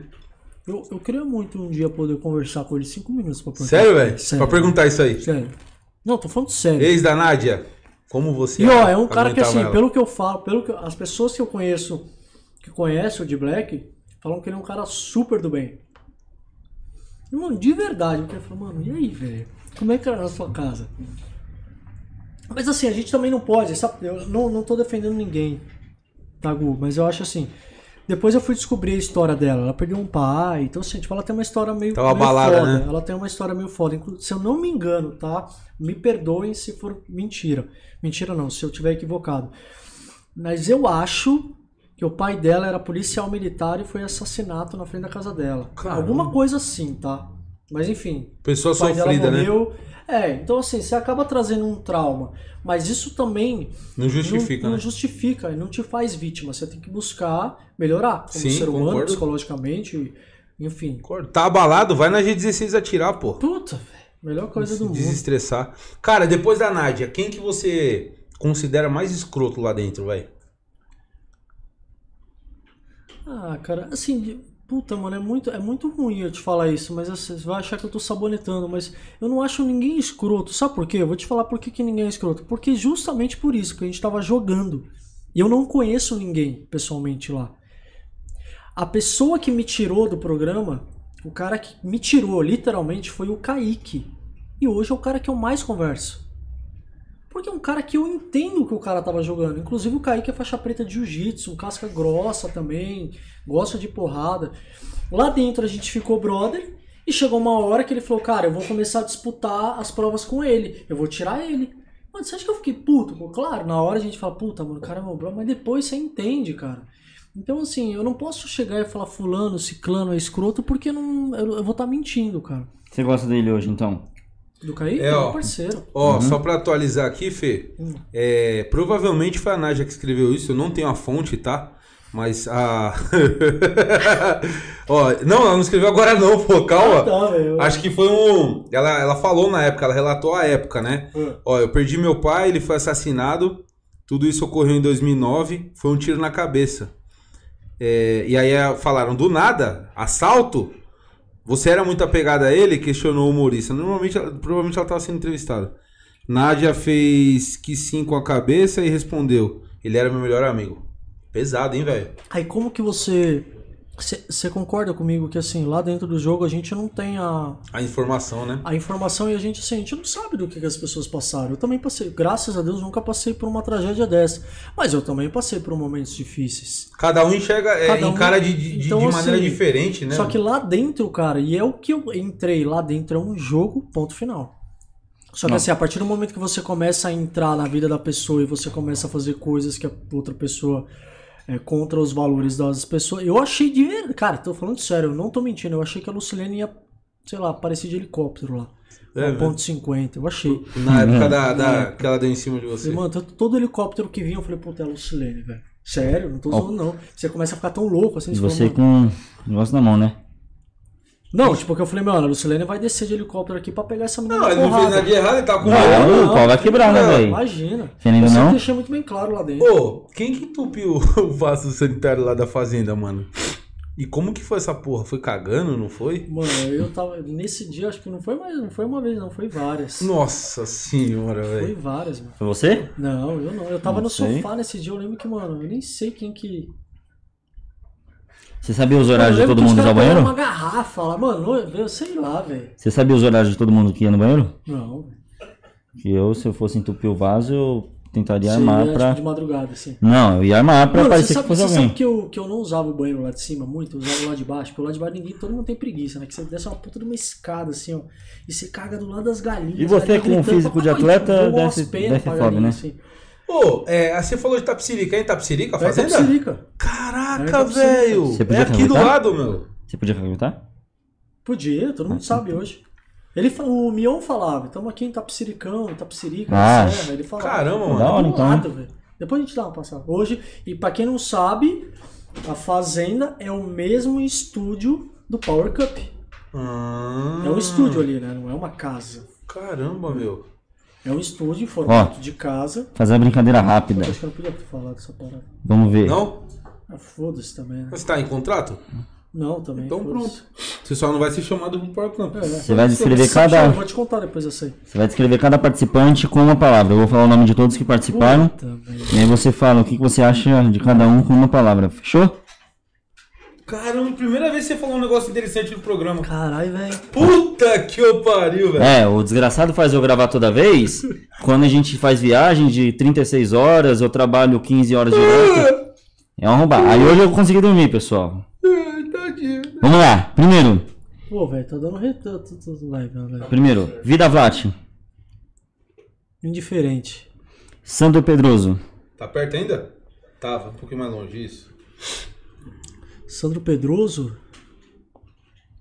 Otário. Ana Paula Renault. Gente boa. Perla. Brother. Aloysio Chulapa. Meu irmão. Gabi Prado. Minha irmã. Nádia Pessoa. Puta, velho, deixa eu pensar. Olha, quase. Olha, vocês viram, né? Deixa eu cortar e vai deixar só. o- Cara, eu vou falar uma palavra, ela pode soar muito, muito pesada, É mas eu vou só. falar coitada. Fechou. Fernanda Lacerda. Minha irmã. Luane Dias. Hipócrita. Léo Stronda. Ih! Mano, o Léo, velho. Ô, se botar o Léo e você pra, pra tretar, dá uma briga boa, hein, mano? Não dá, eu mato ele, sabe disso. É? Lógico. É mesmo, É, velho? mas ele é homem, né? Ele sabe. Caralho, gostei de você, viu? Isso, Mano, é um isso cara- que é um, é um aluno cara- da G16. É um cara indiferente, cara. É um cara que, assim, eu deixa eu só. Eu vou, só vou estender um pouco. Ele é um cara que ele foi. Ele, a gente teve um. A gente foi brother lá dentro. Mas eu acho que ele tomou um lado errado lá dentro. Ele tomou o lado da. Da Luane. Ele tentou defender ela numa, numa parada lá que eu mandei ele a merda. Não lembro exatamente como foi a briga lá. E eu falei, mano, toma, você sabe que aqui dentro você pode falar que foi, mas lá fora você não é assim. Então, assim, é um cara que. Eu acho que ele foi muito mentiroso lá dentro. Ele não é aquilo. Mentiroso. Léo. Stronda é mentiroso? Pode ser. Tá que eu pariu. Você tá falando? Eu acredito em você. Kátia Paganucci. Mãezona. O Evandro Santo. Jogador. Kaique Aguiar. Aguiar.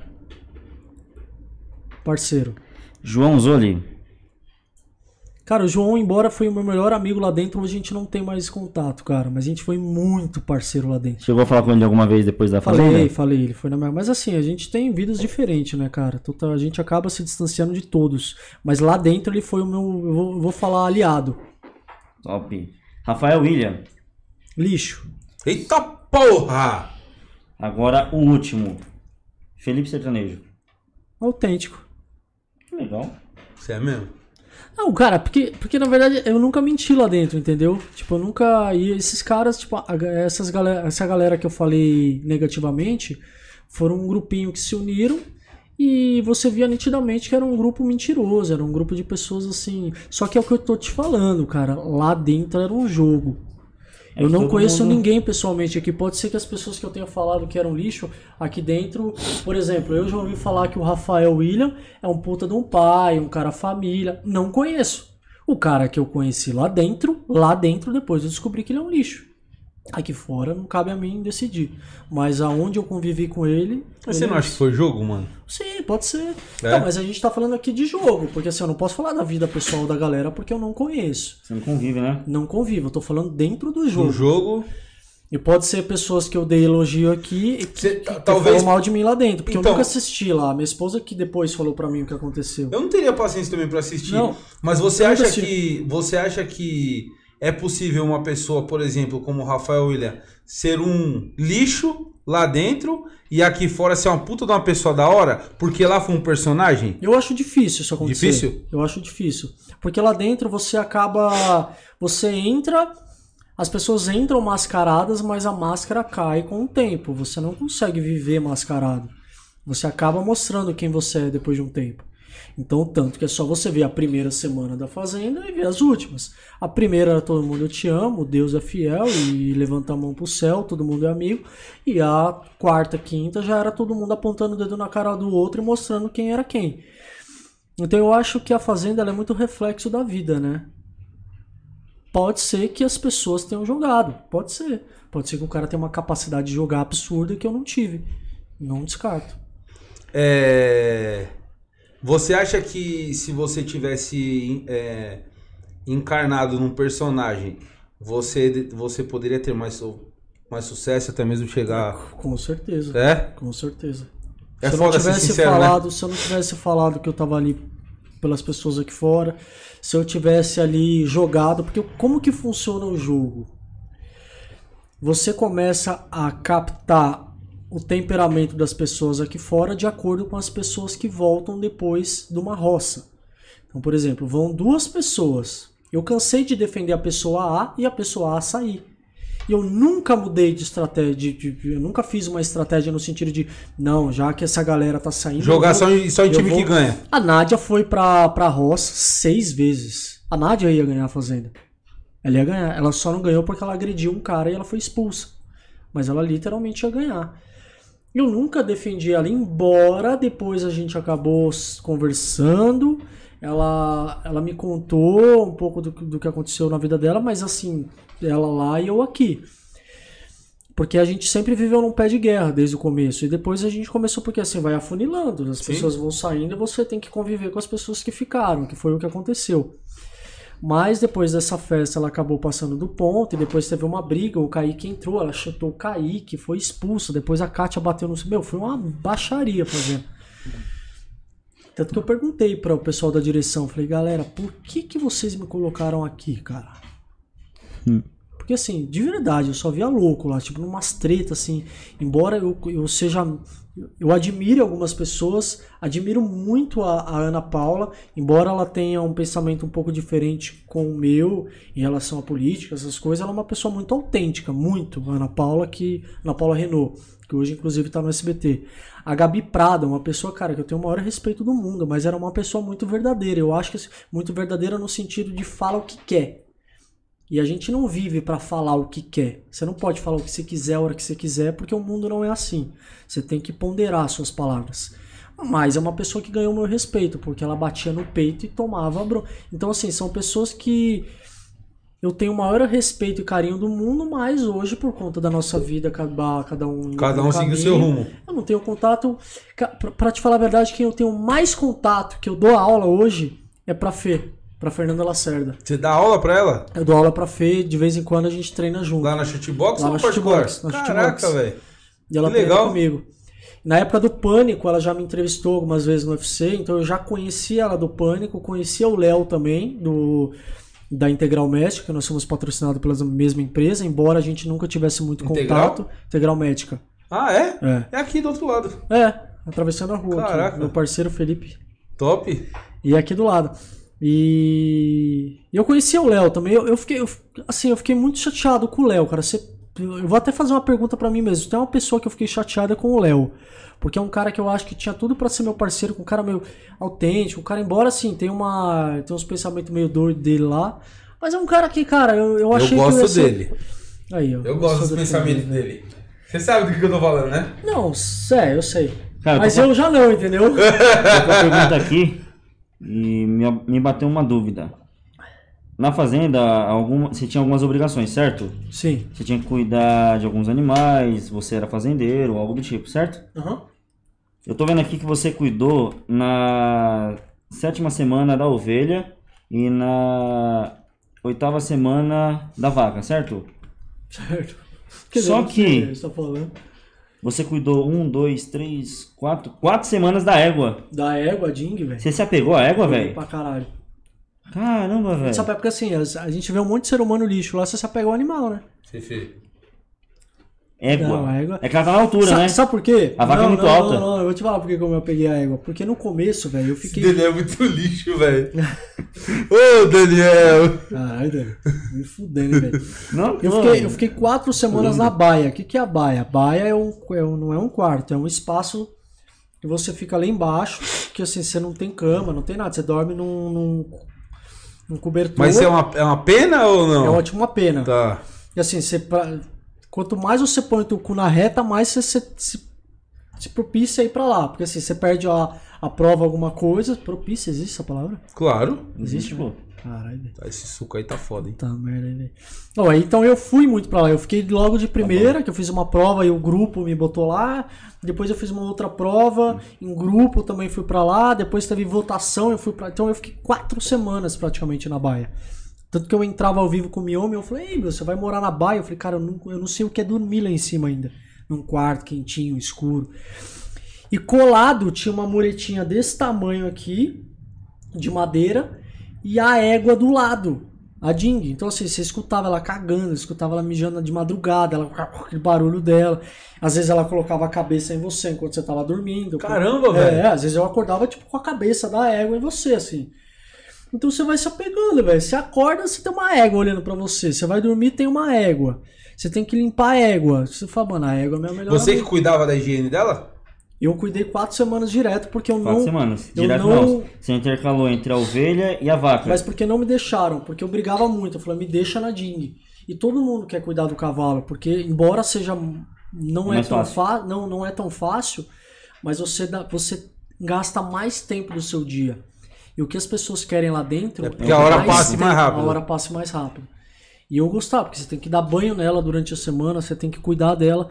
E outro fato que, me, que eu fiquei muito apegado a ela foi que ela ela ela ficou como é que fala? Pariu, Prenha. pariu, né? Ah, ela, ela, ela teve, teve filhote? Teve filhote dentro pariu. da fazenda. Pariu. Pariu. E, cara, foi, foi o dia que eu mais pensei em sair. Foi o dia Que que, ela tiraram? filhote. Não, porque eu pensei no meu filho, velho. Putz, tudo você nem fazia sem lembrar do, do, do seu, do seu Eu garoto. lembrei pesa, do né, nascimento do meu Eu filho. imagino. E eu, eu chorei muito aquele dia. Foi o pior dia pra mim, assim. Porque eu via, eu vi o nascimento dela, eu tava lá embaixo. Então, assim, junto com o veterinário, com o Diogo, que é um parceirão meu, a gente... O veterinário, ele não podia falar com o veterinário, não. O caseiro lá, a gente tinha um caseiro, ele não podia falar com a gente. E eu vi o nascimento da égua e eu falei, putz, cara, meu filho, velho. Porque assim, é, é muito lindo você ver um, um ser nascer, né? É incrível. Quem tem filho sabe o que eu tô falando. A vida, né? A vida, você vê a vida nascer é muito louco, cara. É um negócio fantástico. E ali foi, eu acho que, um, um dos dias mais legais e um dos piores dias da minha, da, da, da minha participação da Fazenda. Top. Galera, aproveitar aqui de novo. Pra você que tá aí acompanhando, pra você que vai ver os cortes, é, gostaria de agradecer por você estar nos vendo e pedir pra você ir lá no nosso canal. É, pode pôr, curta, compartilha, se inscreva e não esqueça, ative o sininho das notificações. Vá lá também no nosso Instagram, acompanhe lá as entrevistas que já ocorreram, as atualizações dos programas. Logo, logo nós teremos novidades. Fortaleça o nosso trabalho aí, beleza? Fefe, pra finalizar, estamos com quase duas horas de programa. Fluiu, hein, meu irmão? Você vê que o bate-papo vai embora? É o suco. Vai embora. eu Você é sei. a favor do porte de arma pro cidadão de bem? Cara, se eu falar uma coisa, vocês vão. Eu- Eu vou te, eu vou, eu vou te responder dando do- dois casos, tá? Existe um cara que ele é filho de um juiz e ele mata um cidadão na rua porque ele tem porte de arma. E existe o contrário. Qual você acha que, as- que a pena que vai ser pra esse cara, filho de juiz?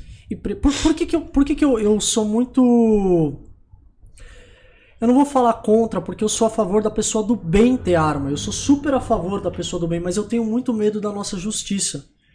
Eu tenho muito medo do jeitinho brasileiro. E a gente sabe, eu conheço, cara, se eu te falar que eu conheço policial que não tem a menor capacidade de ser policial, eu não vou estar mentindo.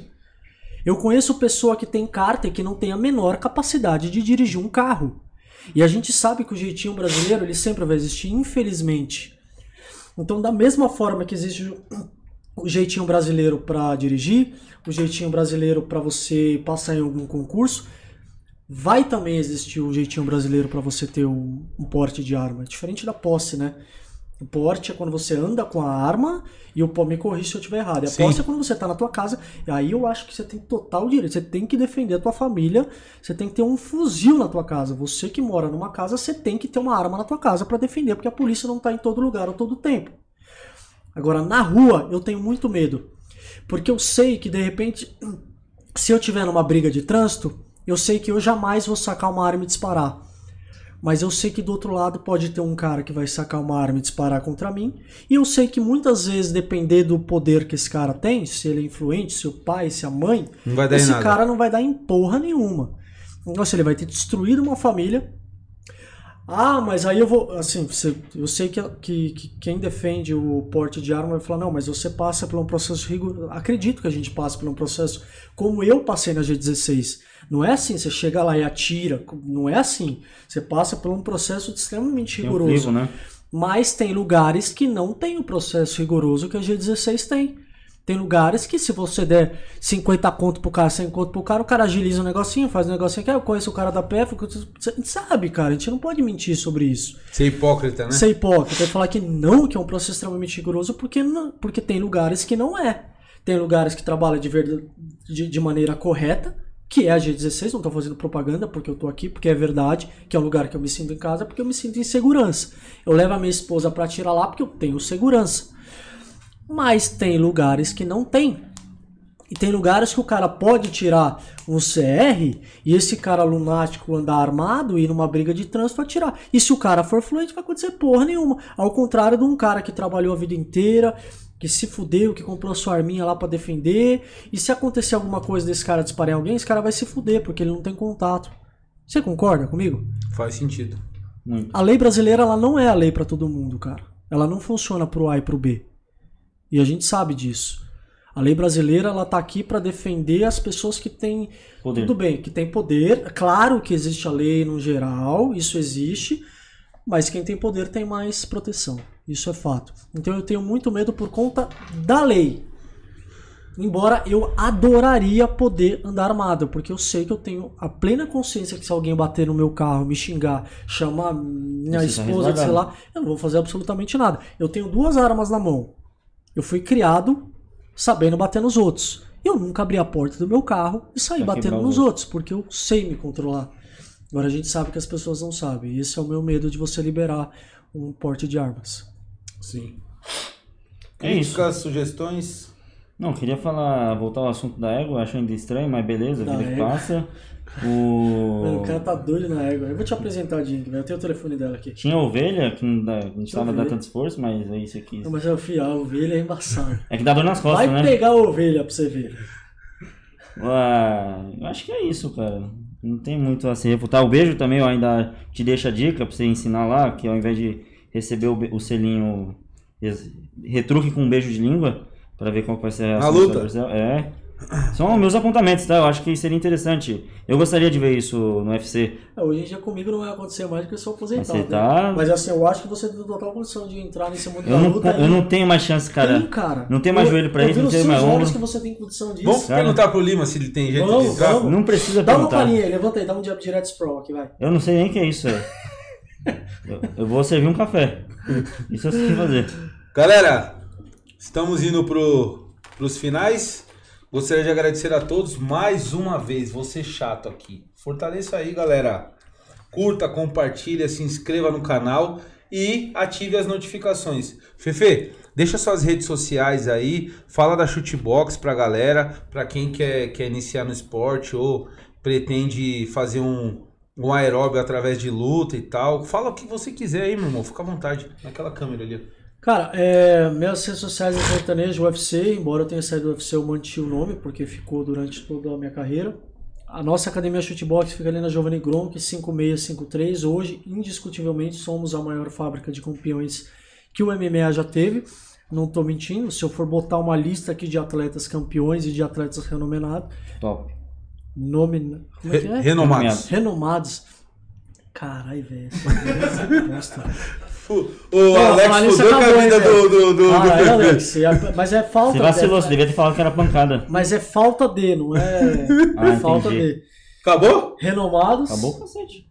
E e quem quiser não só, cara, a arte marcial, ela serve não pra você ser um atleta, ela serve literalmente pra você desestressar, pra você perder peso, pra você ganhar condicionamento e pra você ter uma disciplina. Dentro do tatame, muitos professores, claro, professores capacitados que têm total liberdade para fazer aquilo que deve se fazer dentro de um tatame, eles conseguem te direcionar mais e te dar mais disciplina que muito pai e mãe. Graças a Deus eu tive uma disciplina do pai e mãe, não estou falando, não é nenhuma indireta isso, mas dentro de um tatame se cria-se mais homens do que a própria as próprias casas, porque lá você tem uma hierarquia, você precisa respeitar o teu mestre, e se você não respeita, o que acontece dentro do tatame fica dentro do tatame. Mas eu vou abrir para você e você apanha, velho.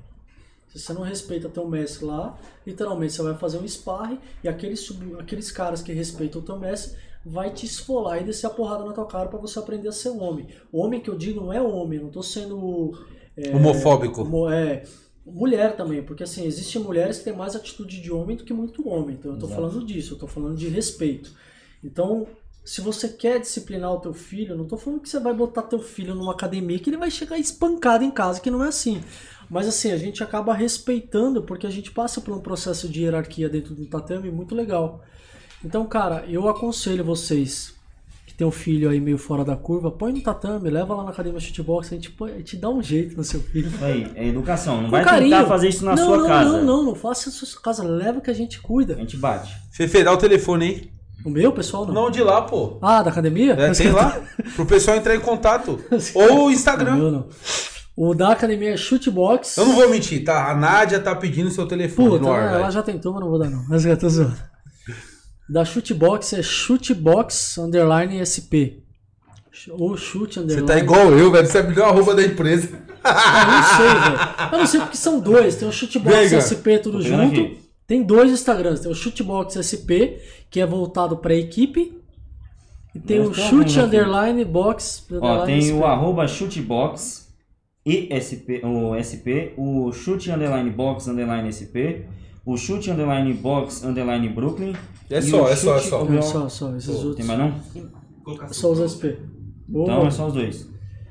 Chute, arroba chute box SP. Entra é isso nesse. aí, é isso aí. Fábrica de campeões. Hoje temos, graças a Deus, a gente conseguiu consagrar toda a história. E eu acho assim, o merecimento que a gente tem hoje, hoje nós temos um campeão mundial lá dentro que é o Charles, né? Inclusive vocês vão ter a honra de entrevistá-lo. Mas o, o cinturão que a gente traz na shootbox, ele é, ele é muito mais ele não é algo tão pessoal do Charles, ele é uma consagração do que o Lima construiu, cara. E eu fiquei tão feliz pelo Charles quanto. Aliás, eu fiquei mais feliz, acho que pelo Lima. Claro que eu fiquei extremamente feliz pelo Charles, as pessoas vão me entender. Mas pelo trabalho que o Lima fez. E o Lima sempre depositou muita esperança em mim, só que eu, eu, como eu falei no começo do podcast, eu acabei fazendo essas coisas, dei uma derrapada na minha carreira.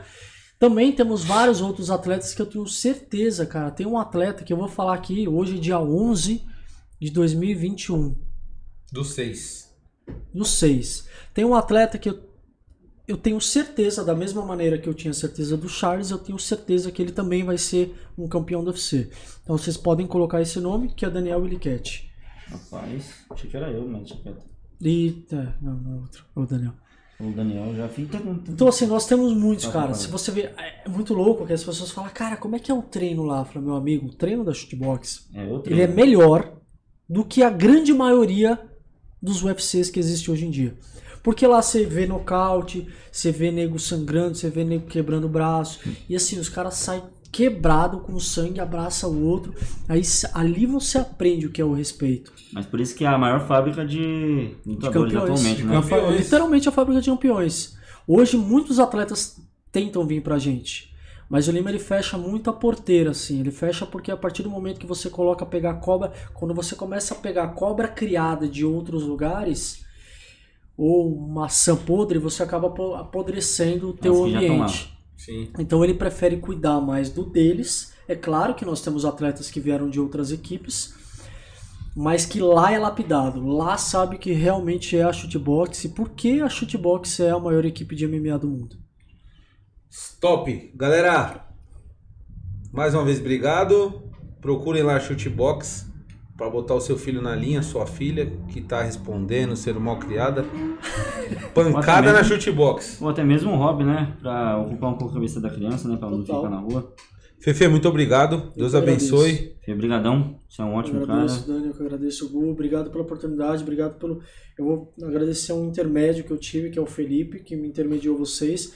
O que eu acho muito louco, essa conexão, eu, eu, eu acredito muito no plano espiritual, né? Eu sou um cara que eu acredito muito em Deus, e eu acho que as coisas que são para ser conectadas com a gente, elas com o tempo elas são inevitavelmente conectadas.